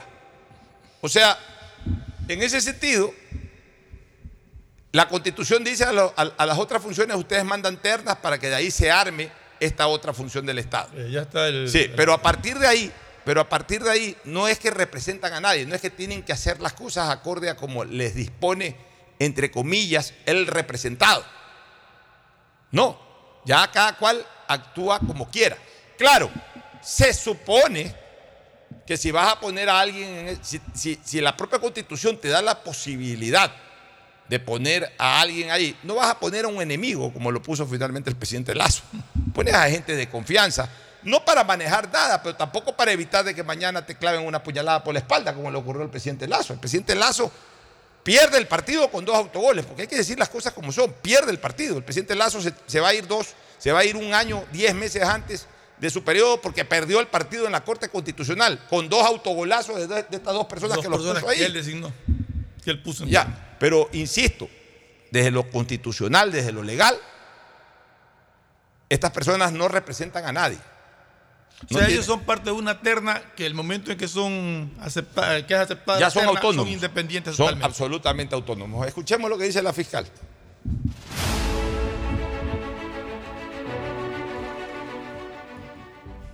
Ecuatorianas y ecuatorianos, buenas tardes. Es mi deber como fiscal general informarles que ningún intento por impedir que lleguemos a la verdad procesal en cualquiera de los casos tendrá lugar mientras trabajemos con total apego al derecho. Respecto al caso que ha sido denominado como independencia judicial, otra de las investigaciones abiertas en contra de varios miembros del Consejo de la Judicatura, que inició el 11 de mayo del 2023 por el presunto delito de obstrucción a la justicia, hemos solicitado a la Corte Nacional de Justicia fecha y hora para la audiencia en la que se formularán cargos a los siguientes ciudadanos. Wilman T., Javier M., Ruth B., Juan M., Andrés J., Marcela B., Carlos G. y Catherine L. Esto debido a que hemos encontrado los suficientes elementos de convicción para que sean procesados por su presunta participación en el delito de obstrucción a la justicia, que se habría cometido en dos casos de connotación. Las Torres, en el que se encuentra sentenciado en primera instancia el ex Contralor General Pablo C., y los vocales en los cuales el mismo juez debía resolver la situación jurídica de estos. Una vez más, insto a la sociedad a mantenerse vigilantes de estos procesos, que involucran al máximo organismo de control de la justicia, y reafirmo mi compromiso con la ciudadanía de evitar la impunidad, porque ninguna persona está sobre la ley. Muchas gracias. Bueno, clara la posición de la señora fiscal, va con todo, eh, formula cargos y vamos a ver qué pasa, porque esto también puede derivar en lo político, dependiendo de quienes tengan fuerza por fuera, fuerza política al interior del Consejo de la Judicatura, pero por fuera, por fuera de las puertas del Consejo de la Judicatura.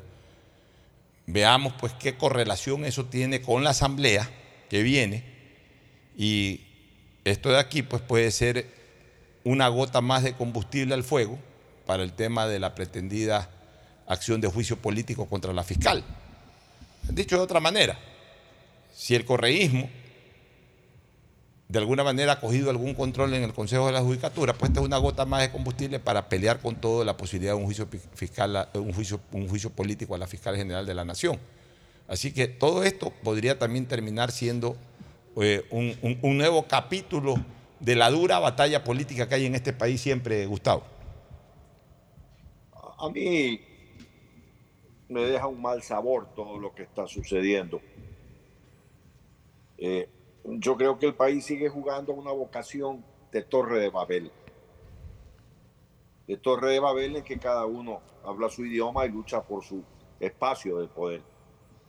Como tú muy bien acabas de señalar, el tema no es exactamente eh, judicial.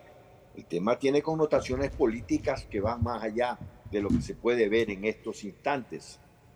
Y en ese sentido hay que ser muy cauteloso para no jugar a ser peón del veneno. ¿Qué quiero decir eso? Cuando digo peón del veneno, a no ser cojudo, en el sentido de prestarse para el juego de cualquiera, de estos enormes intereses que hay detrás. Ahora, si las personas quieren ser títeres, que lo sean, que lo sean. Yo no, yo no veo mayor problema en que alguien tenga vocación eh, eh, eh, de, Pinocho. O sea, un títere, está bien. ¿Qué quieren que diga? ¿Qué quieren que haga? ¿Dónde se ubico? ¿Cómo me ubico en el plan de juego de fulano, de sutano, de mengano? Eso, cada uno baja las escaleras como puede. Siempre lo he dicho. Pero como país, a mí me molesta muchísimo esa vocación de Torre de Babel, que parece ser para nosotros una suerte de maldición gitana que no nos deja avanzar. Porque mientras no se piense en el país, no se piense en la institucionalidad de la República, sino en los escasos intereses de cada uno, este asunto no va a caminar. Más allá de que esos escasos intereses, repito, tengan eh, eh, eh, sus, sus adláteres rentados o no, para que digan, hagan o hagan, o dejen de hacer lo que ellos dicen. Aquí está en juego o intentan poner en juego una serie de situaciones que todavía no se pueden ver con claridad, pero que van a pasar. Y en ese sentido, a mí realmente reitero, como ecuatoriano, cada vez encuentro que, no hay sino un, un túnel del que no alcanzamos a ver la luz todavía, Alfonso. ¿Algún criterio adicional, Fernando? No, o sea, aquí creo que lo que tenemos que tener claro es exactamente qué es lo que sucedió en el Consejo de la Judicatura. Yo comparto plenamente lo que tú dijiste en un momento dado de que no pueden ellos sancionar a un juez que está juzgando a dos miembros del Consejo de la Judicatura, no pueden destituirlo. Eso es irracional, ¿no? Pero, pero más aún, si es que fue hecho, como se ha denunciado, en una sesión totalmente irregular. Porque es una grave denuncia. Entre, gallos, y, medianoche, con dos votos, uno de los cuales, al menos por el audio, pues no está en, total eh, control de su persona, parece que estaba con trago de más, que es la denuncia que, que se ha hecho. Entonces, con esos dos votos destituyen a un juez que seguía un juicio contra miembros del Consejo de la Judicatura. Que ese es uno de los casos que menciona la fiscal. Entonces, primero habría que ver exactamente qué sucedió. Porque decir que habían tres y cuando en un video aparecen cinco cosas así, que es todo lo que se ha estado denunciando, tiene que ser aclarado y tiene que ser sancionado en caso de que haya habido una irregularidad de esa naturaleza. Lo otro, pues la fiscal está hablando de dos casos, no solamente del caso de este juez Macías, sino también del caso de la, de la torre, de las torres, las, torres, las torres, donde estaba involucrado, está involucrado, el, excontralor. Exactamente. Entonces, eh, realmente, porque lo del Consejo Nacional de Justicia, no, más allá de que, él no podía desconocerlo como, o, no decir que no los representa, porque en realidad eh, lo que ellos hicieron fue nombrar esa, mandar esa terna. Una vez elegida la terna ya quedó totalmente independizada del poder. Lo que él podía haber dicho es que, que, no sé, que, no, no, no, no, no era no sentirse representado, sino no estar de acuerdo con, lo actuado por ellos y que por lo tanto pues no, no podían avalar eh, ese tipo de, cosas, pero no, no sentirse representado porque, como tú dices, no se representa a nadie. Les dan, les dan chance, dan papaya, como dice nuestro, nuestra población, Gustavo, dan papaya, por Dios. Yo a ratos quisiera ser eh, asesor de, esta gente, porque, porque, uno, yo sé pelear en este tipo de cosas, no te hablo de pelea física, en, en este tipo de cosas, yo sé pelear, sé usar las palabras para pelear, sé cómo llegar con algo para que si hay una respuesta, no sea una respuesta que vaya en mi contra de manera contundente. Yo que le hubiese dicho al, presidente de la Corte Nacional de Justicia, le hubiese dicho, a ver, presidente de la Corte, venga acá un ratito, espérese. Usted quiere eh, dejar en claro de que este señor eh, no está en la línea de la Corte Nacional de Justicia, ok, no ponga, no nos representa, porque lo que el señor va a decir es que él no, que en efecto él no lo representa a usted ni representa a nadie, porque es un órgano autónomo. Diga de frente que usted pide disculpas al país por haber recomendado un mal elemento. Que se siente avergonzado de eso. O sea, haga una mea culpa, pero haciéndose una mea culpa, hágalo fleco al tipo. O sea, hay, en la vida hay que a veces reconocer cuando uno comete un error, pero hasta en el reconocimiento del error uno puede estar atacando al rival. Ponga un comunicado diciendo que en uso de sus atribuciones constitucionales usted puso una terna y en esa terna recomendó a tal persona. Pero que desgraciadamente esa persona se desvió del camino por el cual usted lo conocía y por eso lo recomendó.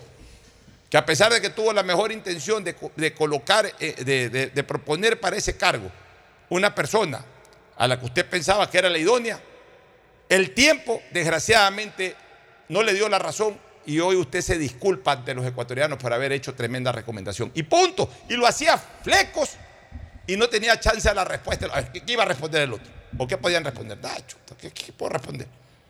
Pero donde, donde le pones una carta o un oficio diciendo que no me representa, le estás dando papaya. Porque el otro lo que te va a decir, sí, señor, yo yo no lo represento a usted. Si, si el, orden constitucional dice que usted me tiene que proponer, a partir de que usted me propone, yo soy autónomo, así que yo no lo estoy representando. Está en lo correcto, señor, yo no lo represento. Queda como Gil, pues, el presidente de la Corte Nacional de Justicia. Y peor si le salen los otros- algunos de los jueces nacionales a decirles que ellos en ningún momento se adhirieron a esa carta. Te queda como recontra Gil, ya no queda como Gil, sino que queda como recontra Gil, Gustavo. Sí, a mí me reitero, esta crisis que estamos viviendo eh, parece un chaulafán. Parece un chaulafán en la que todo el mundo agrega sus propios ingredientes y, está mezclándola allí. Eh, ojalá que exista claridad, porque el ciudadano común no sigue esta crisis. El ciudadano común está preocupado de cómo llega fin de mes, de su seguridad y, está preocupado de muchísimas cosas que lamentablemente hoy tiene el ciudadano que preocuparse. Tiene que ver cómo, cómo le hace en el tema eh, de seguridad, no dar papaya, eh, eh, cuidarse de no estar en, el sitio menos pensado o menos adecuado. Así que esta situación en la que nos llevan nuevamente las principales cabezas de las funciones del Estado tiene que tener una solución dentro del marco de la ley con la mayor claridad posible. Eh, Esto, esto no, no, no puede ser una mazamorra eh, eh, que, que está por allí, porque el, el gran, el enor- la enorme cantidad de ecuatorianos, nuestros radioescuchas, las personas que laboran todos los días, no están en ese, en ese tema, no les preocupa ese tema, no tienen tiempo para dedicarle a ese tema. Ese tema es muy marginal para ellos. E- e- Este es un asunto solamente de peritos, de gente que conoce el tema de cómo funciona eh, eh, el, tema de la justicia en el Ecuador, los pesos contra pesos. Eh, Entonces, es un tema de una minoría, de una minoría que afecta a la mayoría, no hay duda, porque lo peor que puede haber es una justicia eh, con jueces de bolsillo, no importa quién sea el presidente. Yo tuve la suerte de colaborar en un gobierno donde no teníamos un juez de inquilinato, ni el presidente tuvo la intención de poner un juez de tránsito que había en esa época. Y, y- pero cuando los gobiernos intentan meter la mano, ¿no? dejar eh, eh, eh, una línea de defensa dentro de la justicia, mira, esas repúblicas no son necesariamente viables. Y, no importa cuánto los presidentes viajen a hablar de- del país afuera, aquí en el Ecuador, los países amigos tienen en su gran mayoría embajadores y, su delegación diplomática lo suficientemente sólida e inteligente para informar a sus gobiernos cuál es la realidad del país como república. Y entonces aquí se habla mucho de- del tema de la inseguridad jurídica. Pues esos son uno de los problemas que trae la inseguridad jurídica. Cuando queremos hacer de la justicia nuestro propio eh, espada de defensa o de persecución. Entonces ese tema yo invoco, aunque sea una voz que clame en el desierto, a que las personas encargadas de estas funciones enfrentadas hoy día tengan la suficiente grandeza, la suficiente responsabilidad con el país para hacer las cosas adecuadamente y dentro de lo establecido en el marco legal. Bueno, este, Fernando, el otro tema, ¿qué les parece si nos vamos a otro tema? A los recursos que han presentado lo- las organizaciones políticas. Hmm. Una vez más el correísmo, Revolución Ciudadana, Sociedad Patriótica también. Sociedad Patriótica, sobre el tema este del voto telemático, que yo creo que que- Y que ya- construye también, creo que construye también. Son cinco en total. Miren, miren, señores. Hay que ser vivos, hay que jugar vivo, hay que jugar vivo. Lo que deberían de, impulsar las organizaciones políticas es que se cumpla con la ley y que la votación de primera vuelta se, se- se- se ejecute de manera completa en el exterior, es decir, con las cuatro papeletas y no solamente con las dos que pretende el. CNE. Pero, pero, pero aquí hay una cosa que quisiera que se aclare, y no sé si, si tú lo tengas claro de lo que yo he entendido. Se está hablando de votación, de nulidad de votación, de la votación telemática que hubo. Se harán nuevas votaciones para dos dignidades, no para, Para- las cuatro. Pero resulta que, si, si- si es que no leí mal, los que votaron telemáticamente ya no podrían votar, porque ya están registrados en el padrón como que votaron. A ver. Entonces, no sé, quisiera aclarar ese tema. Yo creo, que si llama se la atención. yo creo que si se repiten las elecciones tiene que ser eh, completo. Total, Porque exacto, se- yo comparto ver, ese criterio. Porque la nulidad no es parcial, pues la nulidad es total. Así es. La nulidad es total. O sea, salvo que en algún lugar, en algún lugar de- del exterior, sí haya funcionado el, el voto telemático. Te pongo un ejemplo, de repente en Norteamérica no hubo problemas, todo el mundo accedió, o en Australia todo el mundo accedió, o en Europa, o en América Latina. O sea, eh, eh, eso es lo primero que tienen que informar. Nos falló el voto telemático, excepto en tal región mundial en donde no nos falló el voto telemático. Ok, entonces declara la nulidad en donde falló y no declara la nulidad donde, donde no falló. Entonces, si no declaras la nulidad donde no falló, ya puedes escrutar y ya puedes incluso dar resultados sobre el- el lugar en donde no falló. Pero si falló en todos lados, se declara la nulidad general. En el momento en que se declara la, nulidad general, eso quiere decir de que no existe o que no existió o que se tiró abajo lo que se hizo. Y si se tiró abajo lo que se hizo, entonces ya ningún voto vale y todos tienen que volver a votar, por favor. Pues esto es de lógica jurídica, señores. Esto es de lógica jurídica. ¿Qué es lo que tienen que hacer? A mi criterio, las organizaciones políticas, exigirle al CNE que cumpla con la constitución y la ley y ordene la repetición de las elecciones en el exterior, pero con todas las papeletas de primera vuelta, incluyendo el famoso Yasuní, todas. Y que esa elección se tiene que dar dentro del periodo previo a la convocatoria segunda vuelta. Y entonces ahí sí, ahí sí, definitivamente se cumple con la ley. Porque tampoco nos venga este, eh, la gente que, no está liderando en este momento el tema. Eh, tampoco nos vengan a decir, ah, no, es que ya no pueden haber nuevas elecciones porque como ya hay dos clasificados a, a segunda vuelta, entonces la gente va a votar siguiendo la tendencia de los clasificados. A ver, si hay ese riesgo, que es muchísimo mayor si el mismo día votan por asambleístas y por segunda vuelta. Ahí sí, obviamente, teniendo en la papeleta, papeleta presidencial 2 y teniendo otra papeleta con un poco de organizaciones políticas, ahí sí la gente seguramente va a elegir entre los dos, va a elegir a su lista favorita. Ahí sí puede influir. Pero si se lo hace con alguna anticipación, por ejemplo, en los próximos 15 días, no necesariamente eso vaya a influir totalmente, puede influir parcialmente, pero bueno, son, son las situaciones que se dan. Cuando en el 84 hubo el relajo en la provincia de Los Ríos y el Tribunal Supremo Electoral, presidido por Eustorio Mendoza Cubillo, presidente de esta emisora, del directorio de esta emisora, decidió el Pleno del Consejo del Tribunal Supremo Electoral repetir las elecciones, se las hizo 15 días después, 20 o- o 21 días después, 14 días o 21 días después de la elección de la primera vuelta. Y faltaban todavía dos meses para la elección de segunda vuelta. Y, y que influyó y que a lo mejor eso le aumentó un poco más de votos a la lista social cristiana y a la lista de la izquierda democrática. Sí, puede haber sido que sí, porque tampoco puedes aceptar que se cierre un escrutinio con un mínimo porcentaje de votos, de, eh, eh, de votos hechos, de votos eh, que finalmente se dieron, y un- una inmensa mayoría de, de- de personas que no pudieron votar, no porque no quisieron, sino porque no pudieron acceder. O sea, eso, eso también es injusto, porque no hay el reflejo de una verdadera representación ahí.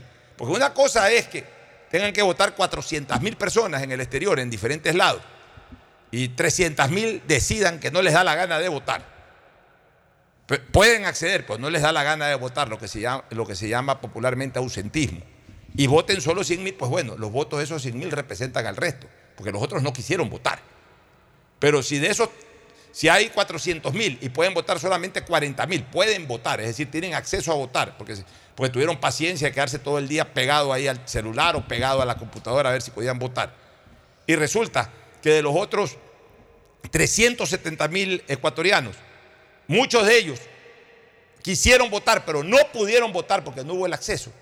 O sea, tampoco es justo que se tome solamente los votos ya ejecutados para que ellos representen a toda nuestra población extraterritorial. O sea, tienen que repetirse las elecciones, señores. Pero, pero Pocho, aquí viene una cosa. Pero tienen que repetirse en Nadie los tiempos puede- constitucionales. Nadie puede decirle a un ciudadano que de una elección para cuatro dignidades tú solamente puedes votar por dos. Por las otras dos ya no puedes votar. Es que eso es inconstitucional. Es absurdo, es ridículo. Gustavo, yo ayer decía, si yo soy primo de Armijos y me da la gana y vivo en el exterior y me da la gana de votar por Armijos, así sea el quinto voto que reciba Armijos, tengo derecho a votar por Armijos. ¿Por qué me van a decir de que porque ya no influye mi voto por Armijos o porque sea ya no tengo derecho a votar? Tengo que votar, es mi derecho.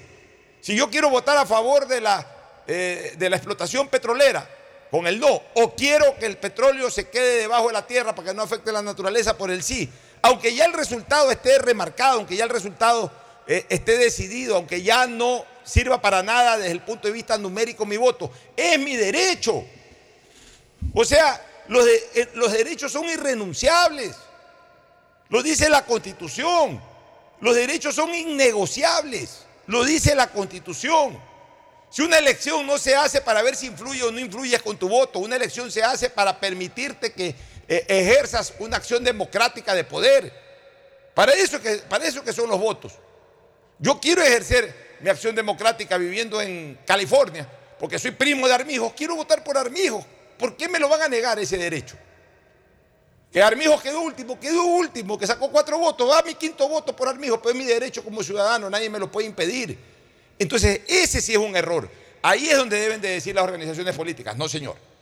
Porque incluso ahí les conviene a las organizaciones políticas que en el exterior voten con una papeleta completa de presidente y voten con una papeleta completa de legisladores.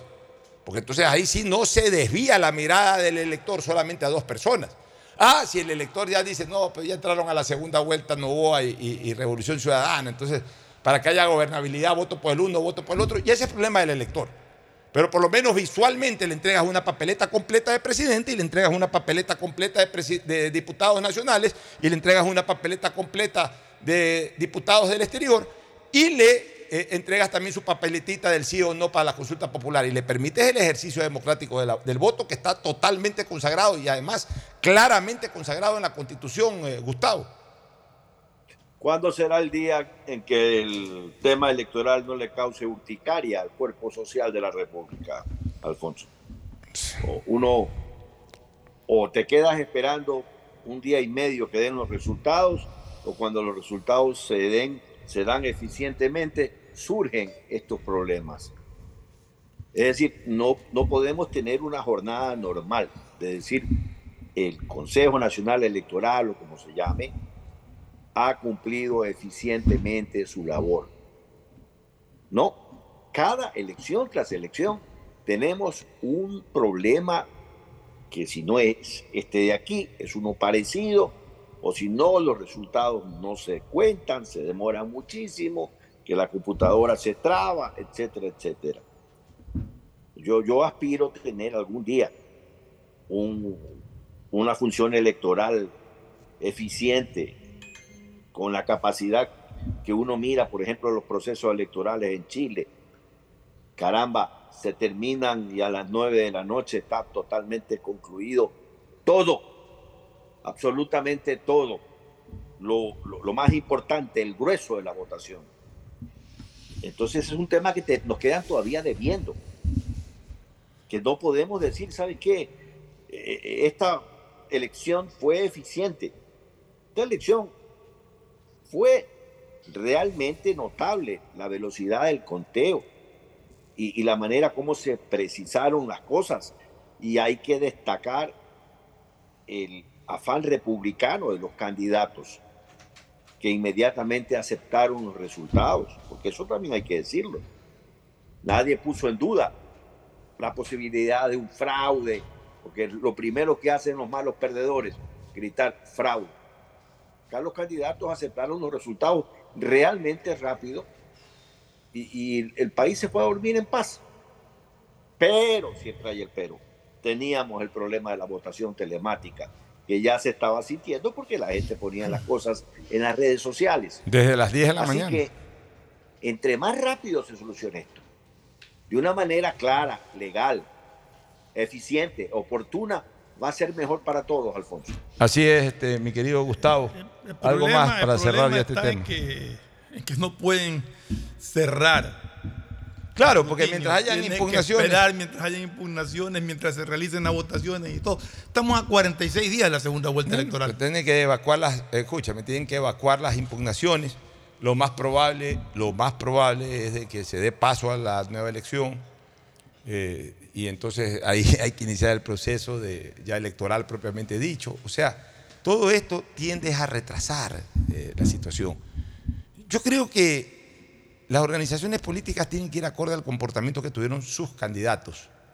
Y algo que ha resaltado Gustavo y que la verdad es que no lo había notado, pero vale la pena eh, reproducirlo.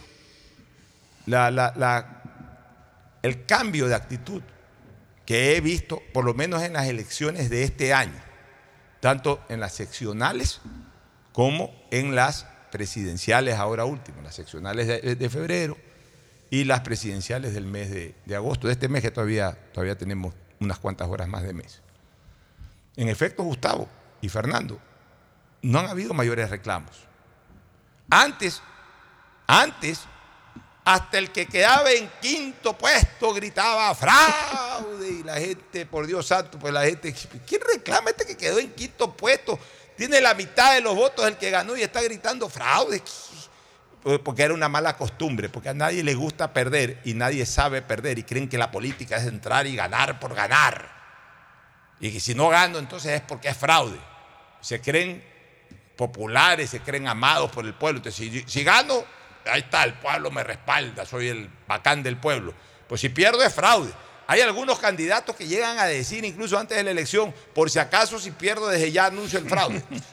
Estás loco y deja que vote la gente. O sea, que porque tú dices que vas a ganar, vas a ganar, y si no ganan, están robados. ¿Por qué, pues? Es como en el fútbol, pierden y todo es culpa del árbitro, que el árbitro me metió la mano. O sea, por Dios santo.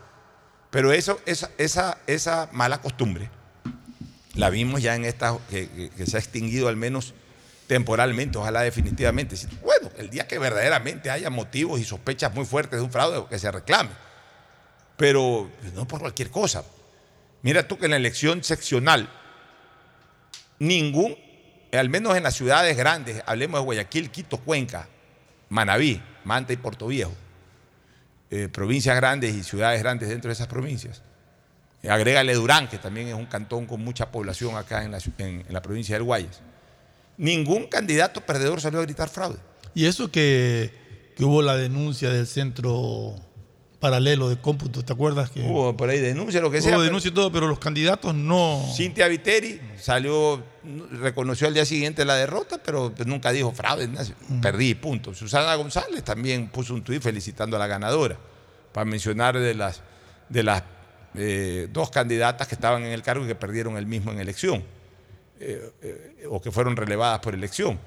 Este, en el caso de, de Pichincha, bueno, Guardera no, no, no tenía vela en el entierro, pero por ejemplo el Oro Homero, que eso hasta me lo comentaron en Quito la semana eh, pasada que estuve en Quito, hablando algo del Oro Homero, dice, creo que el Oro Homero arregló su situación judicial con el tema electoral. ¿Por qué? Porque ni bien en las encuestas ganaba siempre. Acá ni bien dieron los resultados que había perdido y salió a agradecer y a desearle suerte al ganador. o sea, eh, la gente hasta llega a pensar esas cosas porque no están acostumbrados, no, no estábamos ya acostumbrados a que el segundo reconozca sin problema la derrota. Pues en, un- país en donde hasta el quinto grita fraude en una elección. Eh, lo mismo para la, bueno, la prefectura la, ganó la señora Pavón, pero el segundo o segunda no reclamó nada, en Cuenca igual, en Manta igual, en Puerto Viejo igual. O sea, no hubo reclamos. Y ahora en la elección presidencial tampoco. Salió Otto Sonnenhosner, que fue el primero a reconocer eh, paladinamente la derrota. Luego Jan Topic puso un, está bien, felicitaciones a los ganadores. Este, eh, los de Construye tampoco hablaron de fraude, han hablado de otras cosas, pero no de fraude. O sea, me alegro. Eh, A nivel de la Asamblea no se ve que hay esa disputa de que se están arranchando, no, que a mí me toca. Como eso es matemático, pero en todo caso tampoco andan reclamando que fraudes ni nada. Me alegra. Me alegra porque por lo menos es menos turbio el proceso electoral. Pero entonces que esa misma posición asuman las organizaciones políticas, las mismas posiciones que han asumido los candidatos. No reclamen, perdonen que use esta palabra, no reclamen huevadas. Reclamen cosas que verdaderamente sean importantes para el país. Por ejemplo, reclamen sí que se cumplan los tiempos para las elecciones, para la repetición de elecciones. Lo que dice la Constitución, que se vote por todas las dignidades y que se lo haga antes de la segunda vuelta. Eso sí, eso sí reclamen, eso sí impugnen. Ahí sí, porque ahí están con la Constitución en la mano. Pero ponerse que para qué van a repetir. Entonces, hacen eso porque creen que si repiten las elecciones, entonces por ahí el que va bajito mío va a sacar más votos y me va a desplazar. No, tranquilo, busca los votos nuevamente, hermano. Si el político para eso está, para buscar los votos siempre. Es como el jugador de fútbol que cobra un penal y se lo hacen repetir, tiene que volverlo a cobrar, pues hermano.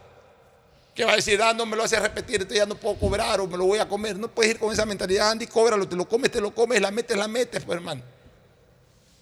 Antes, Fernando, en tu época, no sé si en la época de Gustavo, la definición de penaltis en los intercolegiales era un solo jugador que cobraba los cinco penales. A mí me cuentan la leyenda Maco Huerta, que es mi buen amigo. Maco era un muy buen jugador, muy bien. Entonces, una final, Vicente Rocafuerte Javier, que la ganó el Javier. El designado a cobrar los penaltis, Maco Huerta, cobró los cinco penales, los cinco los hizo. Por ahí uno del Vicente que se comió un penal, ganó el Javier el campeonato intercolegial. O sea, el que es bueno es bueno y si tiene que repetir, tiene que volverlo a hacer y si se lo hacen repetir cinco veces, cinco veces lo mete. No es que o anda- tiene su o, o- o tiene su, su tarde trágica como el 9 de la selección argentina, ¿no? O, o como Palermo, que en una mala tarde tres. le hacen patear tres penales y los tres se los come. O sea, eso es así, pero para eso se está. Entonces, si hay que repetir las elecciones, las repetimos. Y si hay que buscar los votos, se los busca. Y si mantengo una buena votación a buena hora y si me viró el resultado por la votación de afuera, el que venía abajo, pues me la viró y punto. Esa es la democracia. No enredar las cosas. Bueno, vámonos a una pausa para retornar con el segmento deportivo. Gracias, Gustavo, y lamento que por temas tecnológicos hayas podido, hayas tenido que entrar tarde, pero siempre valiosísima tu presencia. Hoy quería hablar sobre la habilidad que tenemos de conectar con los demás. Y es que todos los ecuatorianos somos parte de la gran red de Claro que gracias al trabajo de miles de personas alrededor de todo el país hace posible conectarse en miles de rincones del Ecuador. Claro por ti y para ti. Auspician este programa. Si necesitas vitamina C, no te preocupes. Pide las tabletas masticables y tabletas efervescentes de genéricos Equagen, 100% de calidad y al alcance de tu bolsillo. Cuando quieras medicamentos genéricos de calidad, siempre pide Equagen. Aceites y lubricantes Gulf, el aceite de mayor tecnología en el mercado. Acaricia el motor de tu vehículo para que funcione como un verdadero Fórmula 1 con aceites y lubricantes Gulf. Juega, pronostica y gana con Bet593, auspiciante oficial de la Liga Pro Ecuador y Lotería Nacional, auspiciante de la Liga Pro B del fútbol ecuatoriano. También auspiciante de la Federación Ecuatoriana de Tenis. En tus juegos y pronósticos, utiliza el código POCHO con la garantía de Lotería Nacional. Pedagogía, diseño, arquitectura, economía, medicina, comercio, turismo, nutrición, literatura, computación, psicología, trabajo social, electricidad, agronomía, animación digital. Son tantas las carreras que te ofrece la Universidad Católica Santiago de Guayaquil que no alcanzan a señalarse todas. Universidad Católica Santiago de Guayaquil siempre tiene sorpresas y beneficios para ti. Nuevas historias, nuevos líderes. Si estás pensando en expandir tu negocio, ir por nuevos mercados, abrir nuevos locales, lánzate y arriesgate, que para eso Banco del Pacífico creó el crédito Pyme Pacífico. Tasa desde 10% hasta 6 años plazo y sin garantía. Conoce más en www.bancodelpacifico.com. Si eres de los que siempre aciertas resultados, pero no pronosticas, llegó el momento que empieces a convertir esa buena suerte en dinero. Regístrate en bet593.es con el código POCHO para recibir 10 dólares de regalo. Hazlo ahora y convierte tu pasión por los deportes en dinero. Recuerda, código POCHO, bet593.es, patrocinador oficial de la Liga Pro Bet593. Viaja conectado con Internet a más de 150 países al mejor precio con el chip internacional Smart SIM de Smartphone Soluciones. Estamos 24 horas en los aeropuertos de Guayaquil y Quito, pasando migración junto al Duty Free. También en Plaza local 55, en San Borondón, en la avenida principal de Entre Ríos. Lo importante es que cuando viajes estés conectado, sin esperar conectarte un Wi-Fi. Conéctate directamente con tu chip al teléfono celular que quieras llamar a través del WhatsApp o de manera directa. No lo olvides, Smart SIM de Smartphone Soluciones te espera en el aeropuerto con atención 24 horas al día. Hey, tú, que siempre quisiste ser influencer o más bien poder generar el mejor contenido para tus redes. Mole el Fortín lo hace posible porque tu momento de brillar ha llegado. Vuélvete un pro con Mole el Fortín, sí. Por cada 15 dólares de compras participas por un espectacular combo profesional que incluye un iPhone Pro Max, un estabilizador, un dron y una laptop para que puedas generar el mejor contenido posible y tener los seguidores que siempre soñaste. Recuerda que Mole el Fortín en promociones siempre, siempre te conviene. Nadie habla de lo incómodo que es cobrar. Imagina que estás con tu círculo de peloteo y tienes que reservar la cancha. Si te pasas pidiendo que lleven suelto para pagarla, pero no completas y terminas en contra, usa círculos, lo nuevo en tu app Banco Guayaquil. Crea un círculo en tu app, cobra solo con el número de tus contactos, confirma en tiempo real las personas que han pagado y las que no. Ahora cobrar y pagar ya no es incómodo. Usa círculos desde tu app Banco Guayaquil y si no eres cliente, abre una cuenta online en minutos. Con la promo del año del Banco del Pacífico, en agosto tendrás la oportunidad de ganar una maestría o 5 mil dólares. Es muy sencillo. Comienza hoy tu ahorro programado desde 25 dólares y ya estás participando. Podrás ganar premios increíbles cada mes durante todo el año con la promo del año de Banco del Pacífico. Este mensaje llega para prevenir la desnutrición crónica infantil. Recuerda que los chequeos prenatales, control de niño sano y lactancia materna son fundamentales para que tu bebé crezca sano, fuerte y sin desnutrición. Asiste a los centros de salud y únete a las más de 450 mil mujeres embarazadas que se han beneficiado de los servicios del gobierno del Ecuador. Conoce más en infanciaconfuturo.info y únete a esta cruzada. Juntos venceremos la desnutrición crónica infantil. Nuestro trabajo continúa. Tu vivienda propia o local comercial espera por ti. Inmobiliar te invita a ser parte de la próxima subasta pública de bienes inmuebles. Revisa el catálogo del mes y presenta tu oferta este jueves 24 de agosto. Para mayor información, escribe a nuestro chat de WhatsApp 099 477 3181. Inmobiliar, tu primera opción para comprar bienes. Gobierno del Ecuador. Guillermo Lazo, presidente. Una buena ola depende del viento, del tiempo y de la luna. Pero ir tras ella en el momento exacto solo depende de ti. El mar, como los negocios, es para valientes. Si te vas a lanzar, lánzate. El crecimiento de tu empresa es hoy. Por eso tenemos para ti el crédito PYME Pacífico. Tasa desde el 10% hasta 6 años plazo y sin garantía. Conoce más en www.bancodelpacifico.com. Banco del Pacífico. Convertir tu pasión por el fútbol en dinero es tan fácil como registrarse en bet593.es. Hazlo ahora y recibe el bono de bienvenida más pro. Hasta 300 dólares para pronósticos deportivos con tu primera recarga. Además, también vas a recibir giros gratis en los únicos juegos de casino que tienen la garantía de Lotería Nacional. Regístrate ahora y empieza a ganar. Bet593.es Patrocinador oficial de la Liga Pro Bet 593.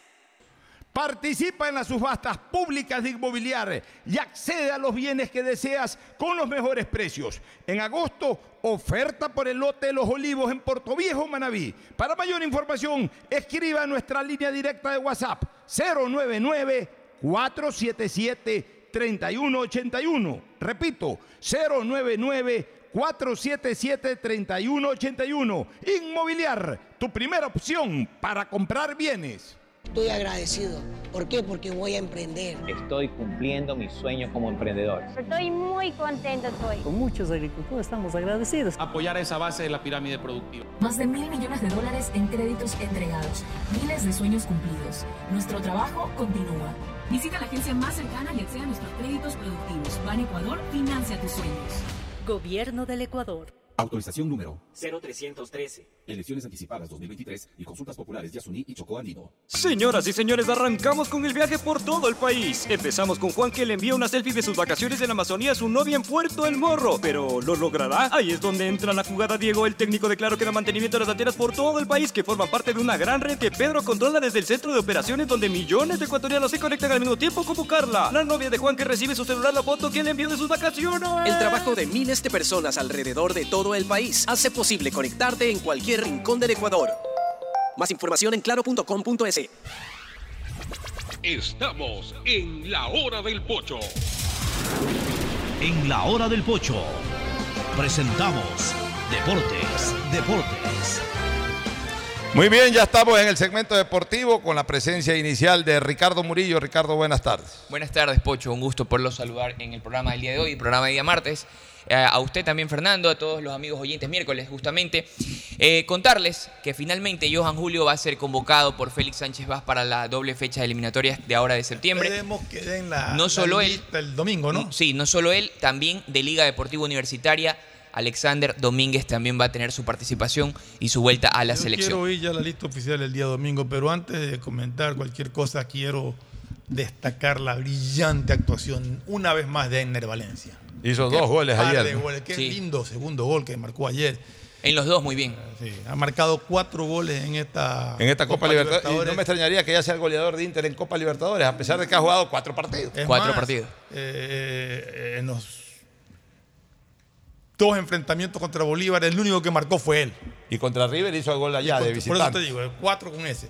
Pero contra Bolívar, los tres goles totales del- de la serie los marcó Ener Valencia. Y solo llegando a una posible final puede ponerse a la par de lo que fue Paolo Salió Guerrero. ovacionado. Paolo Guerrero. Fue O sea, ovacionado. o sea, ya se lo puede comparar ¿A quién? con Paolo Guerrero por su, con su paso por Inter. Eh, o sea, no, no, no he revisado la, la trayectoria de Pablo Guerrero. Él llegó a un Mundial de Clubes 2012 ante el Chelsea. Justamente gana en aquel Mundial de Clubes. ¿Quién? Eh, Pablo, Guerrero. con el Inter de Porto Alegre. Y hizo goles ahí. todo. Claro, claro. Y, y Eh, ganó, la Libertadores también, ganó Entonces, Libertadores. ¿cómo se- y- cómo se puede no, pero yo digo, ya empieza a ponerse a la par. No, tampoco. Pues tiene ¿No? que ganar pues, primero para Tiene que ponerse a la ganar a par. Libertadores. Pero al paso que va, él es. Pero va bien. Él es quizás el actor principal del Inter en este avance a semifinales. Pero sin duda, ahora, lo que, me- lo que estoy pendiente, y, y ya se los dije la vez pasada a ustedes, es de chequear cuántos ecuatorianos han ganado la Copa Libertadores fuera de eh, el Ecuador, con camisetas de clubes internacionales.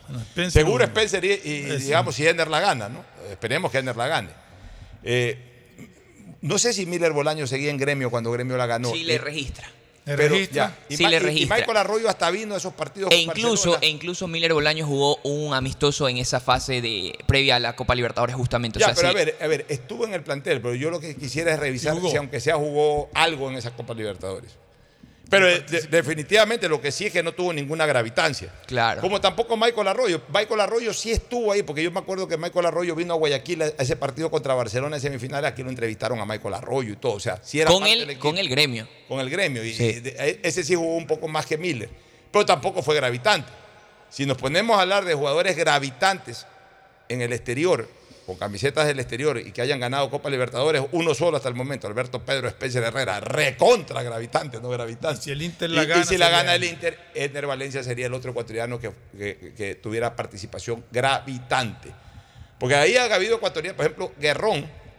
Joffre. Joffre jugó una final eh, con la camiseta del Cruz Azul, me parece que contra River. Y, y además hizo una muy buena Copa Libertadores, pues no la ganó, quedó segundo. Ningún mexicano ha ganado. Por eso. Ahí jugó Joffre Guerrón y no la ganó. Quedó en- que perdió la final. Pero ganar, ganar, hasta ahorita Spencer. Gravitante. Oye, y ayer sí un caso raro también en ese partido porque hubo gases lacrimógenos que ingresaron al estadio y a la cancha. Aparentemente fue fuera del estadio el lanzamiento de, de gases, pero, pero molestó mucho porque hubo jugadores afectados. El primero en reclamar fue el arquero de, del Bolívar, que creo que fue el primero en sentir los efectos. El árbitro paró el partido.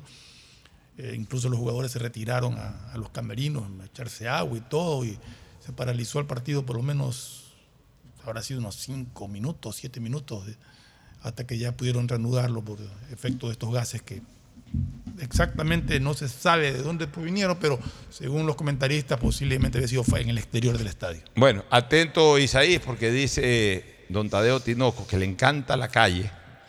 Que, esa- que hay bastantes novedades en los amanes y que está Sí. por, eh, por Zoom. Le encanta. Andes viendo cómo me escapo No, del no, no, programa pero para hoy salir día, de hoy día sí le doy la razón a Tadeo porque ayer se informó que iba a haber novedades en Emelec hoy día. A ver, ¿qué novedades? eso vamos a ver. ¿qué novedades tiene Tadeo Tinoco? Pero novedades, no A ver. tonterías, ¿Cómo novedades. estás? Buenas tardes. Perfecto, ¿cómo está Pocho Fernando, Ricardo? A los oyentes, bueno, decirles, en la mañana cuando los jugadores iban arribando aquí al Polideportivo Los Amanes, alrededor de 7 y media de la mañana, recibieron la visita de la hinchada azul, la banda de la zona sur, para re- reclamar un poco por el momento que vive el cuadro millonario. Ellos llegaron alrededor de 60 integrantes acá a los exteriores del Polideportivo Los Amanes, unos cuantos, alrededor de unos 10 se pudo conocer, ingresaron a la parte donde estaban los jugadores en la cancha para poder dialogar y expresarles su inconformidad, su malestar y también la tristeza y la amargura que los tiene hoy por los resultados que vive el cuadro millonario. Así que ellos vinieron hoy siete y media de la mañana. Se decía que iban a venir luego del entrenamiento, pero no, terminaron viniendo a primera hora cuando los jugadores iban arribando uno por uno al entrenamiento hoy dirigido por Hernán Torres, que culminó hace más o menos una hora. Ya culminó, los jugadores seguían retirando uno por uno del entrenamiento y cierta información que se ha conocido, Caín Fara mañana va a recibir el visto bueno, a ver si puede ser tomado en cuenta. José Francisco Ceballos eh, también estará en la, misma órbita. En el caso de Alexis Zapata, sí va a llegar para el partido del fin de semana contra Aucas. En este caso, en el de Alejandro Cabeza, se espera todavía que él llegue recién para el partido contra Nacional, post partidos de eliminatorias. Y en el tema Miller Bolaños, va su sexta semana. Aún le quedan dos semanas al jugador del cuadro millonario. Eso es un poco lo que se vive de Carlos Villalba. No se pudo conocer a plenitud, dijo que está todavía entrenando, esperan la alta médica para recién pasarlo. Karim Fara, Villalba no son todavía pasados a órdenes del cuerpo técnico. A ver, Tadeo Tinoco. Su desplazamiento a los amanes es para informar que fueron unos hinchas a hablar con los jugadores. No, y también el tema médico. espérese un ratito, Eso está en las redes. Uno. Dos. Que el tema médico es lo mismo que aquí dice siempre. Lo, lo que acaba de decir, ya lo dijo ayer, antes de ayer. Eh, La única novedad, quizás, que Caín Fara ya puede. O sea, un desplazamiento a los amanes, dejando botada la mesa de trabajo para ir a decir, para irnos a informar de que cuatro gatos o 60 gatos se metieron al entrenamiento a hablar con el- los jugadores. E- Esa es la gran novedad. Yo pensé, le digo sinceramente, que iba a haber una rueda de prensa del entrenador, que iba a haber una cosa importante por parte de la dirigencia del club, que, que- iba a haber alguna sanción eh, o, o- o una decisión importante en relación a los jugadores. O sea, eh, puchica, se fue a los amanes porque alguna noticia le ha llegado a Tadeo de que va a haber algo gravitante. Pero para decir que fueron 40, 50 personas al entrenamiento del MLE a hablar con los jugadores. Para decir que Caín Farán mañana está, ya está recuperado para el partido del fin de semana y que los otros, los mismos que ha venido diciendo que Villalba no sé qué tiempo, que Miller Bolaño sigue en espera dos semanas más. Esa es la gran novedad que justifica que usted deje votado el programa. O sea, no votado porque está No saliendo al aire, pero de- de- de- salga de estudios, salga de estudios. Bueno, está bien. Ya, pero ¿sabe qué? Hágame el favor. Dígame. Cuando verdaderamente haya noticia, ahí desplaces. Para informar lo que ya está está, en las redes, no, no, no, no amerita. Entonces diga de frente que lo que le gusta es pasear, coger aire. Diga eso, entonces ya yo le Eh, acepto. tomar declaraciones, eh, tomar declaraciones es lo mismo. Eh, presentes y poder escuchar al pie de la letra lo que dicen los Pero es que, protagonistas de es la que no he escuchado nada absolutamente nuevo, algo verdaderamente novedoso, no he escuchado. Ya vi en redes que habían ido unos hinchas del MLE. Y de ahí no he, no he escuchado nada más. No he escuchado una noticia de última hora impactante que salga de primicia aquí como para justificar un desplazamiento. Pero bueno, ahí se la dejo nomás, mi querido Tadeo Tinoco. De todas maneras, lo importante es que no se olvida del programa y, y también hizo presencia. No. Y esa es una manera de Eh, colaborar. y eh, aquí, por ejemplo, otro dato, como se conoció en Barcelona, Allen Obando y Joshua Quiñones fueron convocados para un sparring con la tricolor. De aquí, quienes serían del cuadro minores, quienes irían al sparring son Gilmar Napa, el arquero, y Tommy Chamba. Los dos estarían ya sumándose previo a lo que será el partido con Uruguay, porque es cuando va a estar en la casa de la selección. Pero está claro, son van como sparring, no es que están convocados. Como sparring. De todo lo que dijo Tadeo Tinoco, de todo lo que dijo, lo más novedoso es eso que dijo al último ya de Relancina, como que, ah, me olvidé. Eso es lo, lo No, mejor que ha dicho en, está- en- en su salida. A su vez lo otro. No, esto es lo mejor, porque esto es novedoso, que va a haber un partido de la selección contra un sparring y que ese sparring van a jugar tres, cuatro jugadores de Barcelona y MLE de los jóvenes. Eso es novedoso. Barcelona, dos de- dos Ya, eso es novedoso, que va Alan Obando, que va este chico Chamba, que va el otro Napa. Eso es novedoso. Y Napa son los Ya. cuatro del astillero que irían al sparring en la tricolor en la casa de Ya. la selección, previo al partido con Uruguay. Esa es la principal novedad que nos ha aportado. De ahí que hayan entrado unos hinchas a hablar con los jugadores y que eh, ya esté listo Caín eh, Fará y que eh, en dos semanas más familia Bolaños también lo sabe Ricardo Murillo y lo sabemos todos aquí. Pero bueno, lo importante es que hizo presencia mi querido Tadeo. Gracias por su participación. Ok, listo. Cualquier actualización, si podemos conversar con el profe Torres, que él sigue aquí a la interna, lo informamos. Ya converse usted, mañana nos da, nos da resultados de, de la conversación que tenga de con el profe. Torres. Aquí está Agustín Filomen Torres Guevara Murillo. Muchas gracias, Pochito. Aquí estamos en esta buena tarea deportiva. Pues bueno, esperando que los de arriba y los de abajo se manejen debidamente. ¿no? Porque hay tres equipos de arriba. Me sorprendió a muchos runes el puntero del campeonato. Pero Así- sigue de puntero mucho Runa. Sí, de momento, sí, sigue de puntero. A pesar del empate con Pero Barcelona. está en igualdad de puntos con Delfín. Eh, con claro, Liga, con Delfín, equivoco, el gol diferencia es con Liga mucho, también. es mucho más favorable. entonces, Yo siempre he dicho una cosa, salvo que... ¿Cómo mejoró, no? Ya, sí. A ver, Sí. salvo que Muchurruna verdaderamente este, eh, logre sostener la campaña. Yo siempre cuando estos equipos pequeños que no tienen mucha solidez futbolística, y creo que Muchurruna no, no tiene esa solidez futbolística para aguantar toda una etapa de 15 partidos. El nivel.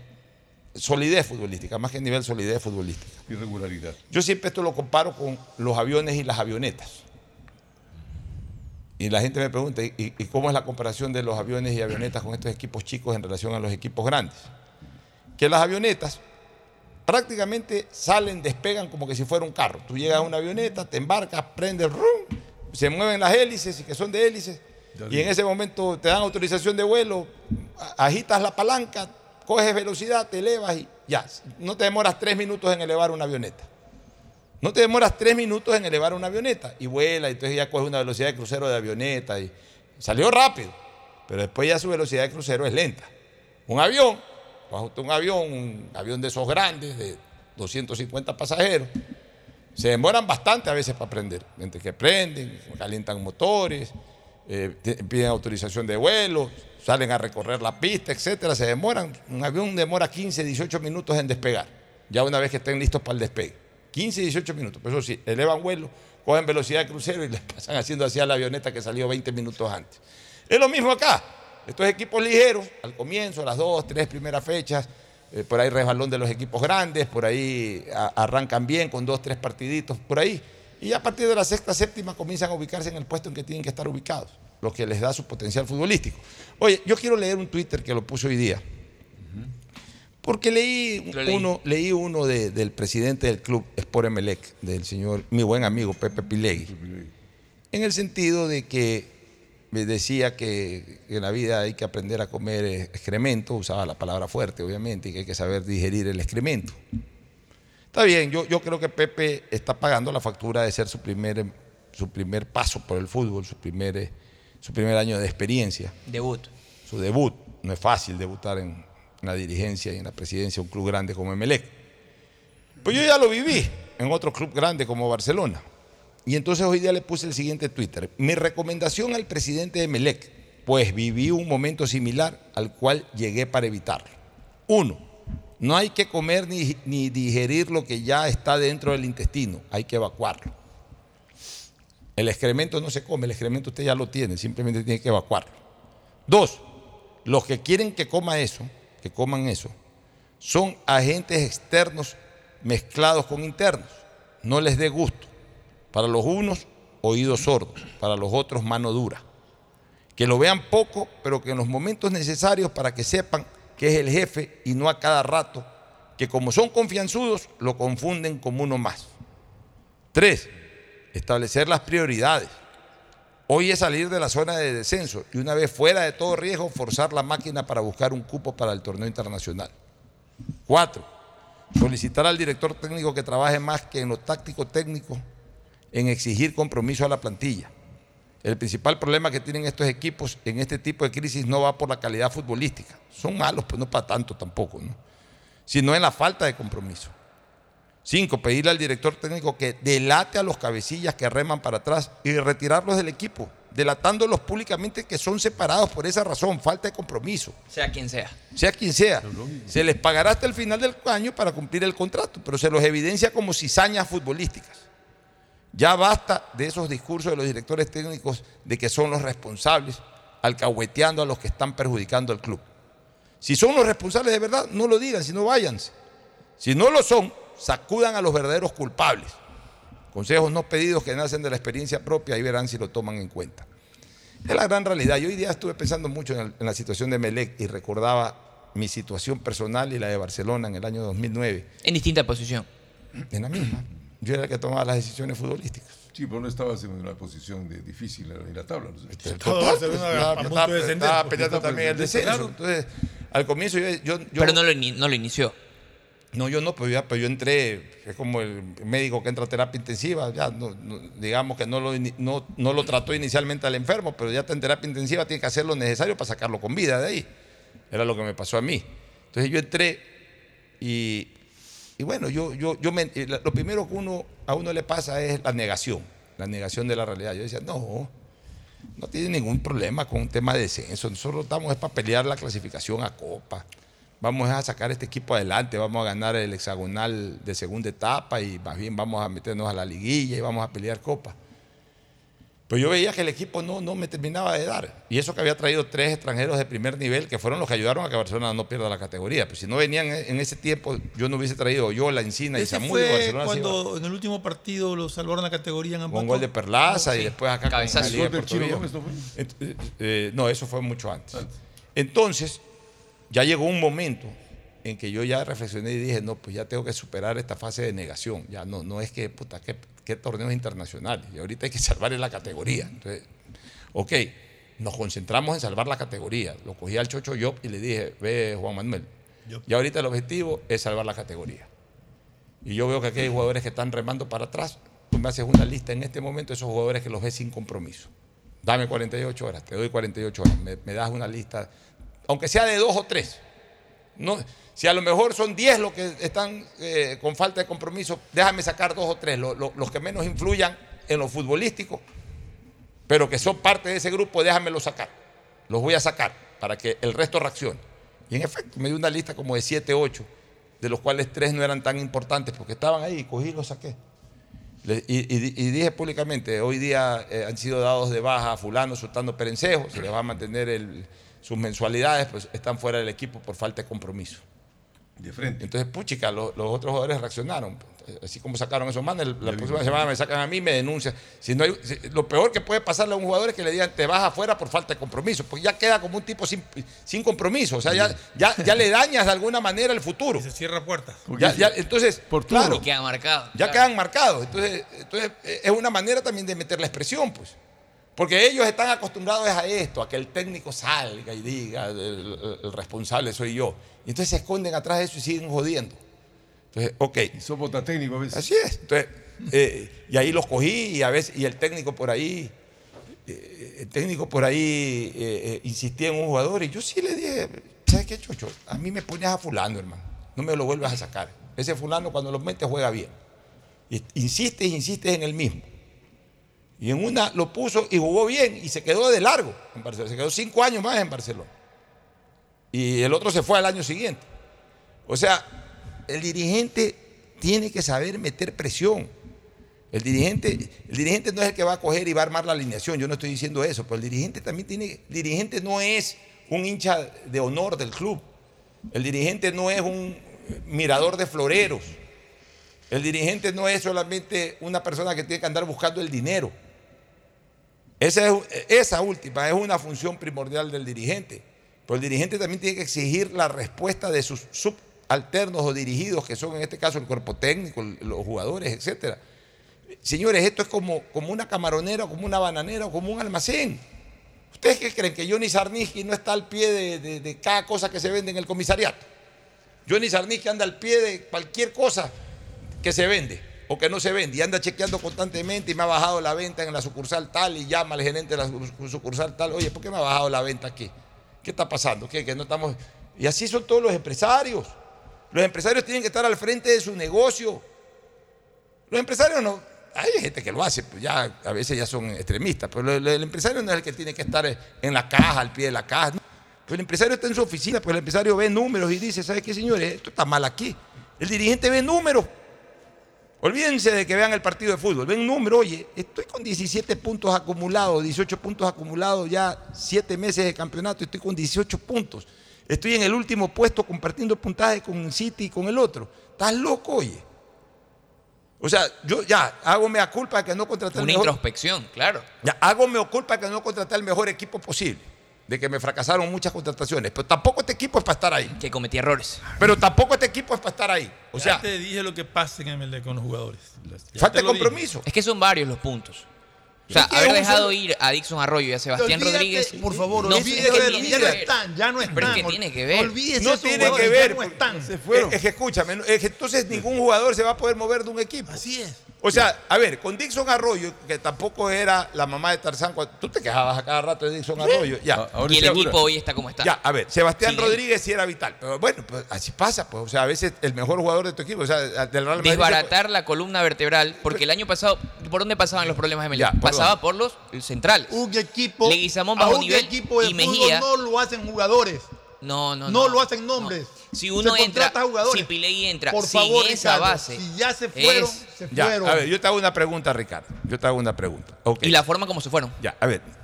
¿Cómo se fueron? ¿No se le pagó a Sebastián Rodríguez la, la, la competitividad? Pero no se puede decir, Decidió Emelec es un equipo grande y no se puede decir no se le pagó y este se fue O sea, y no se es que fue no se le pagó, no o sea, se lo pleno pagó. siglo XXI. A, a ver, en pleno siglo XXI, si no te da la plata para contratar a un jugador, no lo puedes contratar. Porque, que- pero que hay a que vender tener, el capo para comprar a hay que Sebastián tener, Rodríguez. hay que tener un aparataje legal para poder resguardarse No, como si no hay problema legal con Sebastián Rodríguez, simplemente no se Con pudo nadie ha habido hacer- problema legal. No, no se le Sebastián Rodríguez se fue porque se le debía y que si ellos lo retenían sin pagarle, él ponía su, su presentación, en este caso su demanda al club. En este caso, eh, Sebastián Rodríguez estaba para salir del equipo cosa, y dejarle una ganancia, Ya. ganancia que no quedó. Que no Sebastián quedando. Rodríguez se quería ir. Quería Eh, pero irse y ya. que porque se Ya, quiere se ir, quería ir. hay un contrato y había que hacer respetar el contrato como A ver, club. cuando un jugador se quiere ir, lo mejor que puede hacer el club es dejarlo ir, arreglar pero y no, que se no vaya. gratis, no, no gratis. Pero, ¿en qué, pero ¿en cosa. qué sentido se fue? Pues no gratis, estemos se fue, extrañando se fue jugadores gratis ya porque se le fueron. condonaron la deuda de lo que se le debía a dejarlo ir gratis. A ver, que, eran, pero- que eran casi como No, 200 mil pero, dólares. A ver, o sea, pero entonces MLE ganó 200 mil dólares, no es que se fue gratis. Es que, es que a ver, cuando, pero, tienen que, escúcheme, escúcheme, es que hay que enseñarles hasta finanzas. Por Dios. O sea, cuando usted tiene una obligación que pagar y logra en una negociación ya no pagarla, no es que no ganó nada, se ganó 200 mil dólares. Llegó al acuerdo. No es que si yo tengo una obligación de pagarle a usted 200 mil dólares, usted me dice, ¿sabe qué, Pocho? Usted me- no hablemos de 200 mil dólares. Yo le debo a usted 2 mil dólares por su participación aquí en el programa. Pues usted ya decidió, pues ya lo contrataron de otra radio. Me dice, vea, usted me da 2 mil dólares, pero yo tengo un compromiso con usted de estar hasta diciembre, pero ya la verdad es que la radio me necesita en el próximo mes y ya me va a pagar y me va a pagar mucho más de lo que usted me paga. Este, me, me debe los 2 mil dólares, pero libéreme ahorita y quedamos a mano. Perfecto, ándate. No es que te dejé ir gratis, me gané 2 mil dólares, pues ya no salen de mi bolsillo esos 2 mil dólares. O sea, Emelec, al negociar la salida de Sebastián Rodríguez, y ahorrar y, y- y- y- y- y extinguir la obligación de pago de 200 mil dólares, Emelec con esa ne- negociación ganó 200 mil dólares. No me parece. Porque ¿Qué no le parece? ¿cuánto, cuánto se pagó por Sebastián Rodríguez? En caso pensando en una posible venta. ¿Cuánto ganaba Sebastián O Rodríguez sea, mensualmente? hay que ver que ¿Cuánto también ganaba mensualmente? cuando, cuando 50 mil, 60 Más mil por, la- por- por ahí de haber estado. Es un presupuesto que tampoco está al alcance del Emelec. Pero cuando uno compra un jugador, lo hace pensando en ¿Sabe una qué, posible Ricardo? venta. Cuando un jugador se va, se fue. Y uno no puede estar analizando un equipo de fútbol porque se fue fulano. Porque Ya, se fue Sí, fulano. sí, pero Ya, traer a. Alberti y a Punto. Villalba, que el día de hoy eso no es otra- son ya, ya, Eso es otra cosa. Se contrate mal es otra cosa. Los que se fueron, se fueron. No hay ni para Ya, qué ahora, nombrarlos. Pero es que la forma importa. Hoy en día importa por cómo está Ya, Emelec. a ver, a ver, a ver, escúcheme una cosa. Una cosa es que se haya ido un jugador importante y no se lo haya podido reemplazar bien. Exacto. Ya. El caso de dos, ¿Cuáles son los dos? Sebastián y Dixon. Pero Dixon Arroyo aquí no, no funcionaba. No, no, o sea, para lo que es Villalba, para su bajón futbolístico, No o sea, funcionaba en Emelec. Dixon Arroyo tuvo seis meses. Pero si aquí los Fernando Flores estuvo, lo No, no, cada no. buenos. Dixon, Villalba no se ha logrado favor. imponer en el Bueno, 11. ya, favor. digamos que, ya, digamos, el- ya, digamos que, A ver, pero digamos usted- que usted- dos, aclaremos una cosa. Usted está hablando de las maravillas de Sebastián Rodríguez. Dixon Arroyo jugaba al lado de Sebastián Rodríguez. Sí, eran la pareja, la Villalba dupla no de juega al lado de nadie. La dupla de centrales. Villalba Claro. no juega al lado de nadie. Eso influye compare, también. Eso influye también. ya, pero a ver, Claro. pero a O ver, sea, el, el nivel del mediocampo de Melec no es el ya, adecuado. pero vamos, vamos analizando esto, que es lo, lo de fondo, este Ricardo. Este, se fue Sebastián Rodríguez, digamos que se fue Dixon Arroyo y que los dos eran gravitantes. Ok, Emelé trajo otros dos jugadores que esperó, esperó que funcionen de Con esa gran naturaleza. rótulo. ¿Ah? Con gran rótulo. O sea, ahí también no es que culpemos al dirigente, pues mala suerte. Se contrata un jugador con buenos antecedentes y si ya no funciona, ya no funciona. Bueno, ok, los contrata y ya, y no funciona. Evidentemente el equipo no va a tener el rendimiento cuando llegó a la final del 2001 o el año pasado, que por lo menos quedó ahí por eh, media tabla, Peleando. puesto, sexto puesto, ya, ya, no va a tener ese rendimiento porque se le fueron dos jugadores que no fueron bien reemplazados. Pero tampoco para que sea el último. Pero es, O sea, Emelec la, no tiene equipo para ser último. es la columna vertebral. Ya, la pero que no se tiene equipo para ser último. Puede ser la columna vertebral, puede ser la cervical, puede ser la dorsal, Son los puede volantes ser cualquiera. Pero no puede tiene equipo para ser último. El rendimiento del equipo por cualquier motivo. Lo que no había- lo critique diciendo porque se fueron jugadores. Pero es que lo el que- jugador que se fue, se fue. Ya no O existe. sea, no tiene nada que ver que Al Sebastián equipo del año pasado había que no repotenciarlo. Ya, está no bien, ya, se- no, se lo hizo. Ya, no se lo hizo, pero con lo que tiene Melec, no tiene ser un plantel que no. eh, eh, con el- o sea, ¿cómo puede ser posible que de todas maneras con lo que tiene Melec no pueda hacer un gol en seis partidos? Un gol. Así es. Ya, con lo que tiene Los Melec. delanteros Ya. eh, son. ¿Pero qué? mismo- Pero, pero, o sea, a ver, dígame el peor equipo del Ecuador. Para mí, el que peor juega es Emelec. Ya, no, no, Libertad no el que juega peor así. juega. Dígame el peor equipo del Ecuador por Entonces, el peor es de plantilla. Melec este rato. El peor por plantilla. Libertad puede ser el más flojo por Ya, plantilla. Libertad es un gol, aunque sea cada dos Le partidos. acabó de ganar al Aucas. Ya, le ganó el Auca. Este, el, el otro, póngale ahí eh, Cumbayá. Cumbayá es otro flojo. O sea, si yo le traigo a usted el equipo de Cumbayá ahorita, completo, para que se ponga la camiseta de Melec, me brincan los emelexistas. Porque de todas maneras dicen, aunque sea esos baletas que están ahí, son más que los de Cumbayá. Entonces, entonces no es cuestión de, de- de- de- de que, de que los jugadores del Emelec sean de tan bajo nivel como para que no puedan hacer un gol. El problema es un tema de compromiso de los jugadores. de los jugadores. Ahí es donde tienen que atacar los dirigentes. El fútbol es así, Ricardo. El Pero fútbol es que no es de cromos es de claro la álbumes. actitud, es claro que la actitud siempre juega un papel importante, pero si el técnico se pasa haciendo énfasis en la parte física, deja a un lado el fútbol. ¿Y qué le pide también el técnico? Porque se ve mucho, mucha rotación de pelota en la línea del fondo. O sea, es una, es una posición estéril. El director técnico A cuando ver, vino, ¿Qué dijo, qué en qué un- dijo Torres después del último partido?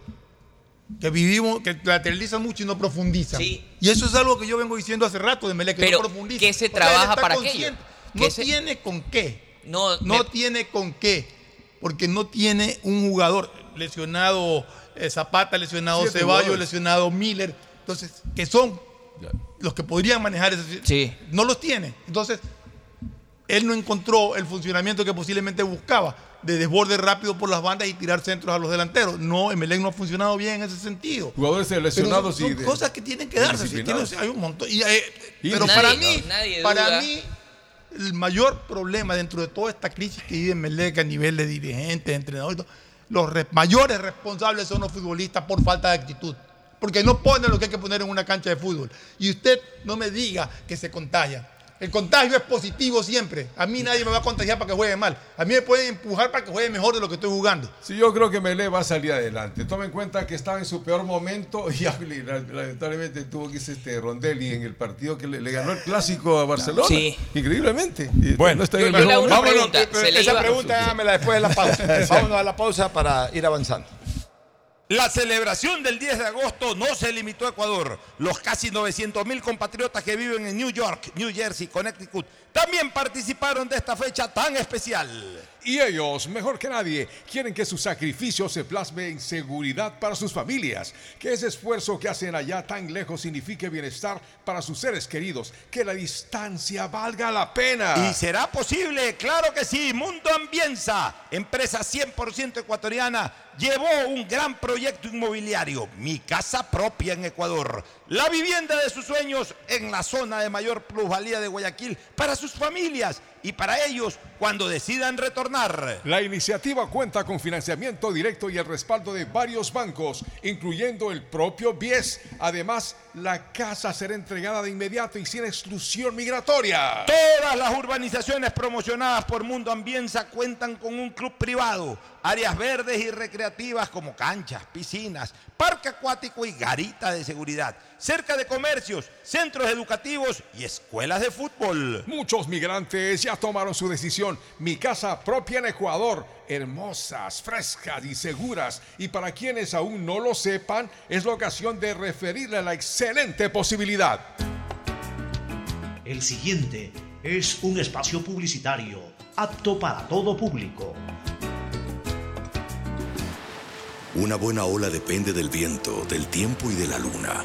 Pero ir tras ella en el momento exacto solo depende de ti. El mar, como los negocios, es para valientes. Si te vas a lanzar, lánzate. El crecimiento de tu empresa es hoy. Por eso tenemos para ti el crédito PYME Pacífico. Tasa desde el 10% hasta 6 años plazo y sin garantía. Conoce más en www.bancodelpacifico.com. Banco del Pacífico. Viaja conectado con Internet a más de 150 países al mejor precio con el chip internacional Smart SIM de Smartphone Soluciones. Estamos 24 horas en los aeropuertos de Guayaquil y Quito, pasando migración junto al Duty Free. También en Plaza Quil, local 55, en San Borondón, en la avenida principal de Entre Ríos. Lo importante es que cuando viajes estés conectado, sin esperar conectarte un Wi-Fi. Conéctate directamente con tu chip al teléfono celular que quieras llamar a través del WhatsApp o de manera directa.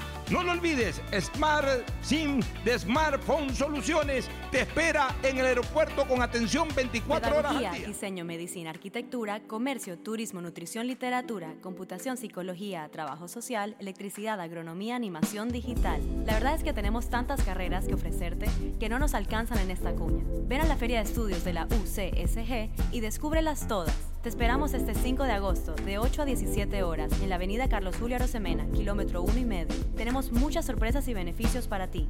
Universidad Católica de Santiago de Guayaquil. Nuevas historias, nuevos líderes. Desde que Lucía supo que estaba embarazada, asistió al centro de salud para los chequeos prenatales y ahora que nació Camila, la lleva a sus controles de niño sano y la alimenta con leche materna. Camila crece sana y fuerte como más de 200.000 niñas y niños que ya acceden a los servicios del gobierno del Ecuador. Juntos venceremos la desnutrición crónica infantil. Conoce más en www.infanciaconfuturo.info. Gobierno del Ecuador. Autorización número 0534. Elecciones anticipadas 2023 y consultas populares Yasuní y Chocó. Solo Bet593 te regala 10 dólares para que los multipliques pronosticando y jugando en la casa de pronósticos más pro del país. Recíbelos registrándote en www.bet593.es utilizando el código GOL. Regístrate ahora y empieza a convertir tu pasión por los deportes en dinero. Recuerda código GOL, GOL, GOL. Bet593.es Patrocinador oficial de la Liga Pro Bet 593. Somos Lotería Nacional.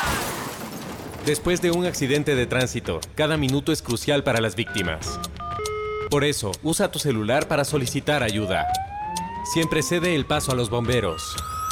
Si existe una herida externa, ejerce presión para evitar la hemorragia. En caso de lesiones graves, espera la asistencia de paramédicos o personal de rescate. Cuida tu vida, conduce con precaución y actúa a tiempo. La prevención es la clave. Este es un mensaje del Benemérito Cuerpo de Bomberos de Guayaquil. Si la placa de tu vehículo termina en 7, realiza la revisión técnica vehicular durante todo el mes de agosto. Paga la matrícula y separa un turno desde las 7 de la mañana para el centro de matriculación norte, el de la vía Adaule o en el sur. Los sábados se atiende de 7 a 13 horas. La ATM trabaja por tu movilidad. Estás al aire en la llamada ganadora. ¿Cuál sería el premio perfecto para una promo de ahorro? Eh, un crucero o una maestría. No, no, 15 mil dólares. ¡Correcto! Todas las anteriores. Con la promo del año de Banco del Pacífico ganas todo el año. Por cada 25 dólares en tu ahorro programado, tus ahorros de agosto participan por una maestría o 5 mil dólares. Crea tu ahorro programado y participa. Banco del Pacífico. Señoras y señores, arrancamos con el viaje por todo el país. Empezamos con Juan que le envía una selfie de sus vacaciones en Amazonía a su novia en Puerto El Morro. Pero ¿lo logrará? Ahí es donde entra la jugada Diego, el técnico de Claro que da mantenimiento de las antenas por todo el país, que forman parte de una gran red que Pedro controla desde el centro de operaciones donde millones de ecuatorianos se conectan al mismo tiempo como Carla, la novia de Juan que recibe su celular la foto que le envió de sus vacaciones. El trabajo de miles de personas alrededor de todo el país hace posible conectarte en cualquier rincón del Ecuador. Más información en claro.com.es. Si necesitas vitamina C, no te preocupes. Pide las tabletas masticables y tabletas efervescentes de genéricos Equagen, 100% de calidad y al alcance de tu bolsillo. Cuando quieras medicamentos genéricos de calidad, siempre pide Equagen. ¡Hey, tú! Que siempre quisiste ser influencer o más bien poder generar el mejor contenido para tus redes. Mole el Fortín lo hace posible porque tu momento de brillar ha llegado. Vuélvete un con Mole el Fortín. ¡Sí! Por cada 15 dólares de compras participas por un espectacular combo profesional que incluye un iPhone Pro Max, un estabilizador, un drone y una laptop para que puedas generar el mejor contenido posible y tener los seguidores que siempre soñaste. Recuerda que Mole el Fortín en promociones siempre, siempre te conviene. Desde que Lucía supo que estaba embarazada, asistió al centro de salud para los chequeos prenatales y ahora que nació Camila, la lleva a sus controles de niño sano y la alimenta con leche materna. Camila crece sana y fuerte como más de 200.000 niñas y niños que ya acceden a los servicios del gobierno del Ecuador. Juntos venceremos la desnutrición crónica infantil. Conoce más en www.infanciaconfuturo.info. Gobierno del Ecuador. Autorización número 0534. Elecciones anticipadas 2023 y consultas populares Yasuní y Nadie Chocó habla de lo incómodo que es cobrar. Imagina que estás con tu círculo de peloteo y tienes que reservar la cancha. Si te pasas pidiendo que lleven suelto para pagarla, pero no completas y terminas en contra, usa círculos, lo nuevo en tu app Banco Guayaquil. Crea un círculo en tu app, cobra solo con el número de tus contactos, confirma en tiempo real las personas que han pagado y las que no. Ahora cobrar y pagar ya no es incómodo. Usa círculos desde tu app Banco Guayaquil y si no eres cliente, abre una cuenta online en minutos. Hay sonidos que es mejor nunca tener que escuchar. Porque cada motor es diferente.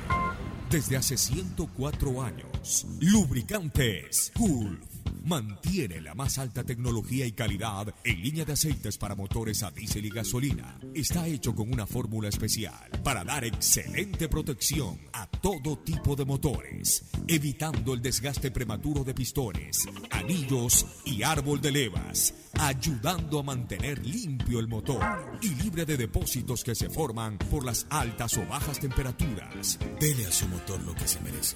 Lubricantes Gulf, la más alta tecnología en lubricación. 104 años preservando la vida de su motor. Lubricantes Gulf. Gulf es más lubricante.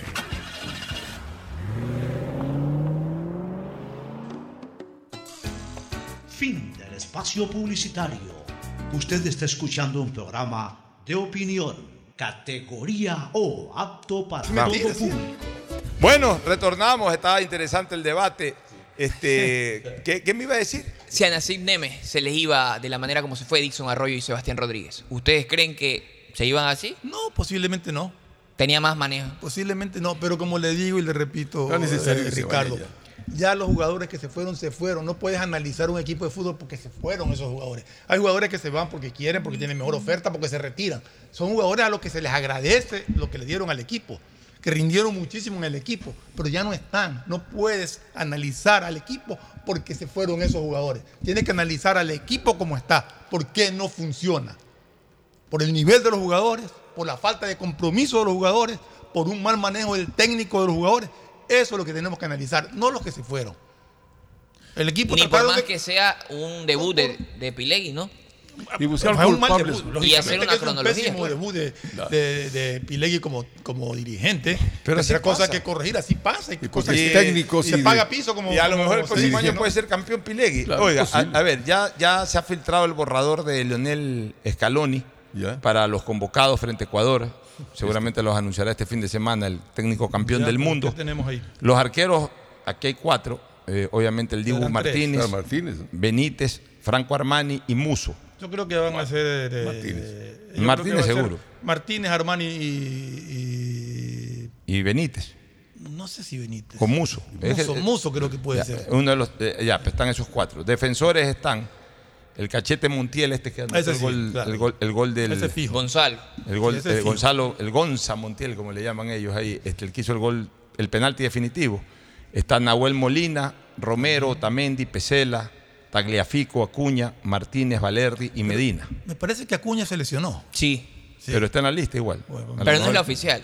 Es un borrador. Me parece que Acuña se lesionó. Y de ahí, En el medio campo están Fernández, Rodríguez, Paredes, De Paul, Macalister, Palacios, Almada, Los Celso, Buena, Buenanote y Ocampo.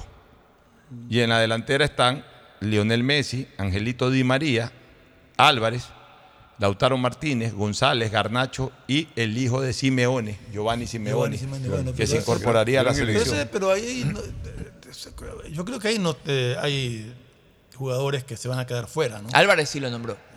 Sí, Julián. sí, sí. Julián. sí están Julián muchos Álvarez. ahí. No, yo creo que Julián es. Tiene una lista Sí. de 23 tal vez debe quedar.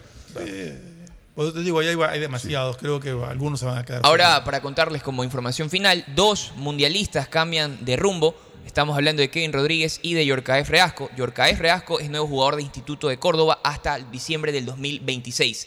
Su ¿Y a paso por va? Newells no No, convenció. no fue- no fue- No, no convenció. No, Creo no. que es un retroceso en su carrera, pero va a continuar en el fútbol argentino, en, Bueno. la, en la primera división justamente. Para que le vaya como le fue, como le estaba yendo en News. Pero ya ir tiene equipo, instituto tiene y equipo jugar bien en instituto le significaría un progreso. De ahí, Kevin Rodríguez se someterá ya a los chequeos médicos para oficializar su traspaso al Union de Bélgica, De Bélgica. primera división. Por 4 millones sería la venta por 5 temporadas. Independiente mantendrá el 20% del pase en caso de una posible venta. Bueno, y no olvidar, Casi, recibe casi 10 veces más de lo que invirtió, porque recordemos que Dane Babura lo sacó por 300 mil dólares. ¿Qué, qué no, olvidar? ¿Qué no, no, no- quiere no olvidar? olvidar que hay Copa Sudamericana. ¿no? Mañana juega. Mañana, Yo- mañana. eh, Hoy, Hoy hoy, día hay partido, hoy pero mañana Defensa y Justicia con Botafogo y mañana Liga y con Sao Paulo, mañana. Fortaleza América. Ahí donde está Bustos, ¿no? En América está Sí, Bustos. pero también mañana el partido de. Sao Paulo, Sao Paulo Liga. Sao Paulo Liga 17 horas. Mañana. 17 horas partido claves. En el estadio Morumbí. O sea, Morumbí. partido clasificatorio. De ahí Clave para la sale liga. el semifinalista. A ver, semifinalista de la de, de la Libertadores está el, el Solo el Inter. Internacional. El Inter. Solo el ¿Cuáles Inter son nomás. los otros que están pendientes? De ahí está. Racing Boca Juniors por jugarse hoy. Hoy día juega. ¿Cómo quedaron el primer partido Racing Boca Ya, Juniors? ya lo reviso, digo rapidito. Deportivo Pereira Palmeiras y Fluminense versus Olimpia. De partido, ese ya está Palmeiras fijo porque ganó 4-0 de visitante. Muy difícil que le remonten. ¿A quién? Al, Pa- al Pereira. Al Pereira. Sí, claro. Ya. O sea, yo ya al Palmeiras lo puedo Quedó así, lo- eh, Deportivo Pereiras cayó en casa 4 por 0 ante Palmeiras, de ahí 0 por 0 Boca O sea, versus Racing. Ya, 0 a 0 Boca Racing. Entonces, eh, está ahí en- pronóstico, pronóstico dividido. Hoy día, el Ajá. partido, Y- eh, hoy día el partido en dónde es? Eh, el, el de- el de, El de Boca Racing. el de Boca Racing es de visita- eh, visitando, Boca visita Racing. Sí, el claro, cilindro pero de mataron Avellaneda. en la bombonera. En Sí, el, en en la el bombonera. cilindro que le llaman Sí, allá. cilindro de Pero, pero- Avellaneda. pero igual, pero igual es en Buenos Aires. O sea, eh, es partido de pronóstico Y reservado. de ahí Fluminense ganó 2 por 0 a Olimpia de Paraguay. en, en el- en Río de Janeiro. Sí, en Río de Y Janeiro. ahora van a jugar a en- la vuelta. Pero cuidado, es partido de pronóstico reservado también. digo, para mí hay dos semifinalistas. El Inter, El Inter que ya está- y el Palmeiras. Y el Palmeiras. Y el Inter espectacular. Ya, este, y- con y- Ener Valencia. Y de ahí, con muchas posibilidades, este equipo que le ganó al Olimpia eh, en el partido de ida, ¿cuál es el que le ganó? Me acaba de decir usted. es el Fluminense. Fluminense El- ganó. El, el Fluminense. Oye, con- a los un ratito, el Fluminense con serias posibilidades de clasificar y el otro sí está todavía dividido. Racing Boca Junior todavía no podemos saber. ¿Cómo va la llave? ¿Con quién le tocaría Inter? ¿Con cuál de esos grupos? A ¿Quién Inter de? Porto Alegre está del lado de Inter y Olimpia. Olimpia. O sea, O sea, lo más seguro es que Fluminense. puede O ser o Inter Fluminense Olimpia. Puede ser lo algo, algo preguntabas, este, Agustín. No, no, no, lo, lo que decía que aquí es Ener Valencia la figura, ¿no? Este, me encantó que los tres goles de clasificación con Bolívar son de Ener Valencia y espectacular el último gol. Ayer Cudelo espectacular. sacó a los 88 minutos para que reciba una ovación del estadio. Bueno, me alegro mucho. Nos vamos a una última recomendación y luego al cierre. Si necesitas vitamina C, no te preocupes. Pide las tabletas masticables y tabletas efervescentes de genéricos Equagen, 100% de calidad y al alcance de tu bolsillo. Cuando quieras. Auspician este programa. Aceites y lubricantes Gulf, el aceite de mayor tecnología en el mercado. Acaricia el motor de tu vehículo para que funcione como un verdadero Fórmula 1 con aceites y lubricantes Gulf. Juega, pronostica y gana con Bet593, auspiciante oficial de la Liga Pro Ecuador y Lotería Nacional, auspiciante de la Liga Pro B del fútbol ecuatoriano. También auspiciante de la Federación Ecuatoriana de Tenis. En tus juegos y pronósticos, utiliza el código POCHO con la garantía de Lotería Nacional. Pedagogía, diseño, arquitectura, economía, medicina, comercio, turismo, nutrición, literatura, computación, psicología, trabajo social, electricidad, agronomía, animación digital. Son tantas las carreras que te ofrece la Universidad Católica Santiago de Guayaquil que no alcanzan a señalarse todas. Universidad Católica Santiago de Guayaquil siempre tiene sorpresas y beneficios para ti. Nuevas historias, nuevos líderes. Si estás pensando en expandir tu negocio, ir por nuevos mercados, abrir nuevos locales, lánzate y arriesgate, que para eso Banco del Pacífico creó el crédito PYME Pacífico. Tasa desde 10% hasta 6 años plazo y sin garantía. Conoce más en www.bancodelpacifico.com. Si eres de los que siempre aciertas resultados, pero no pronosticas, llegó el momento que empieces a convertir esa buena suerte en dinero. Regístrate en bet593.es con el código POCHO para recibir 10 dólares de regalo. Hazlo ahora y convierte tu pasión por los deportes en dinero. Recuerda, código POCHO, bet593.es, patrocinador oficial de la Liga Pro Bet593. Viaja conectado con Internet a más de 150 países al mejor precio con el chip internacional Smart SIM de Smartphone Soluciones.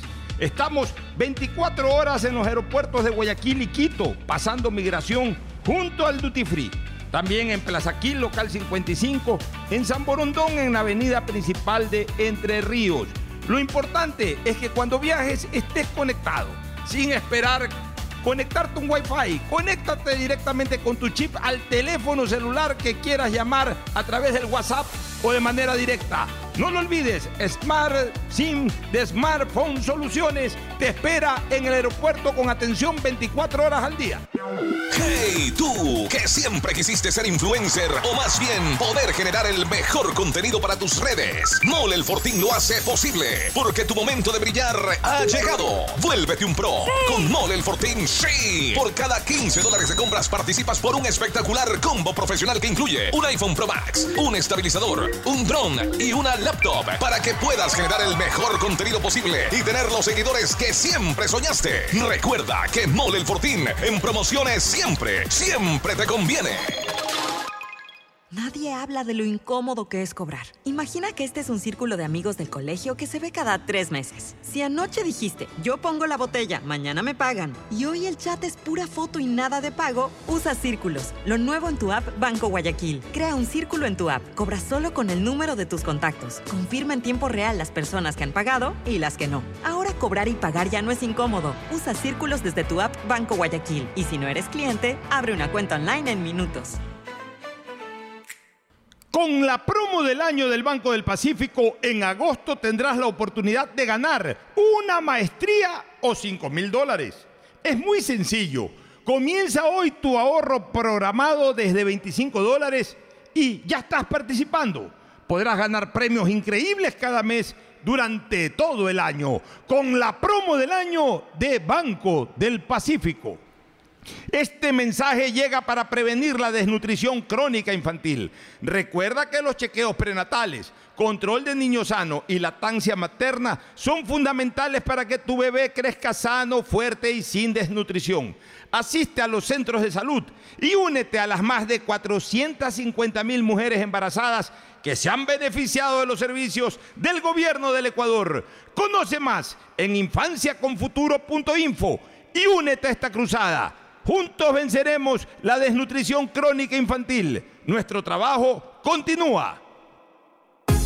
Tu vivienda propia o local comercial espera por ti. Inmobiliar te invita a ser parte de la próxima subasta pública de bienes inmuebles. Revisa el catálogo del mes y presenta tu oferta este jueves 24 de agosto. Para mayor información, escribe a nuestro chat de WhatsApp 099 477 3181. Inmobiliar, tu primera opción para comprar bienes. Gobierno del Ecuador. Guillermo Lazo, presidente.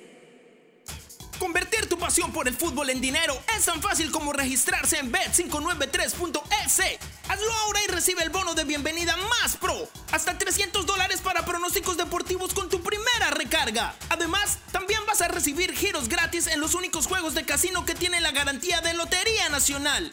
Regístrate ahora y empieza a ganar. Bet593.es Patrocinador oficial de la Liga Pro Bet593. Participa en las subastas públicas de inmobiliaria y accede a los bienes que deseas con los mejores precios. En agosto, oferta por el lote de los olivos en Puerto Viejo, Manabí. Para mayor información, escriba a nuestra línea directa de WhatsApp 099 477 3181. Repito, 099 477 3181. Inmobiliar, tu primera opción para comprar bienes.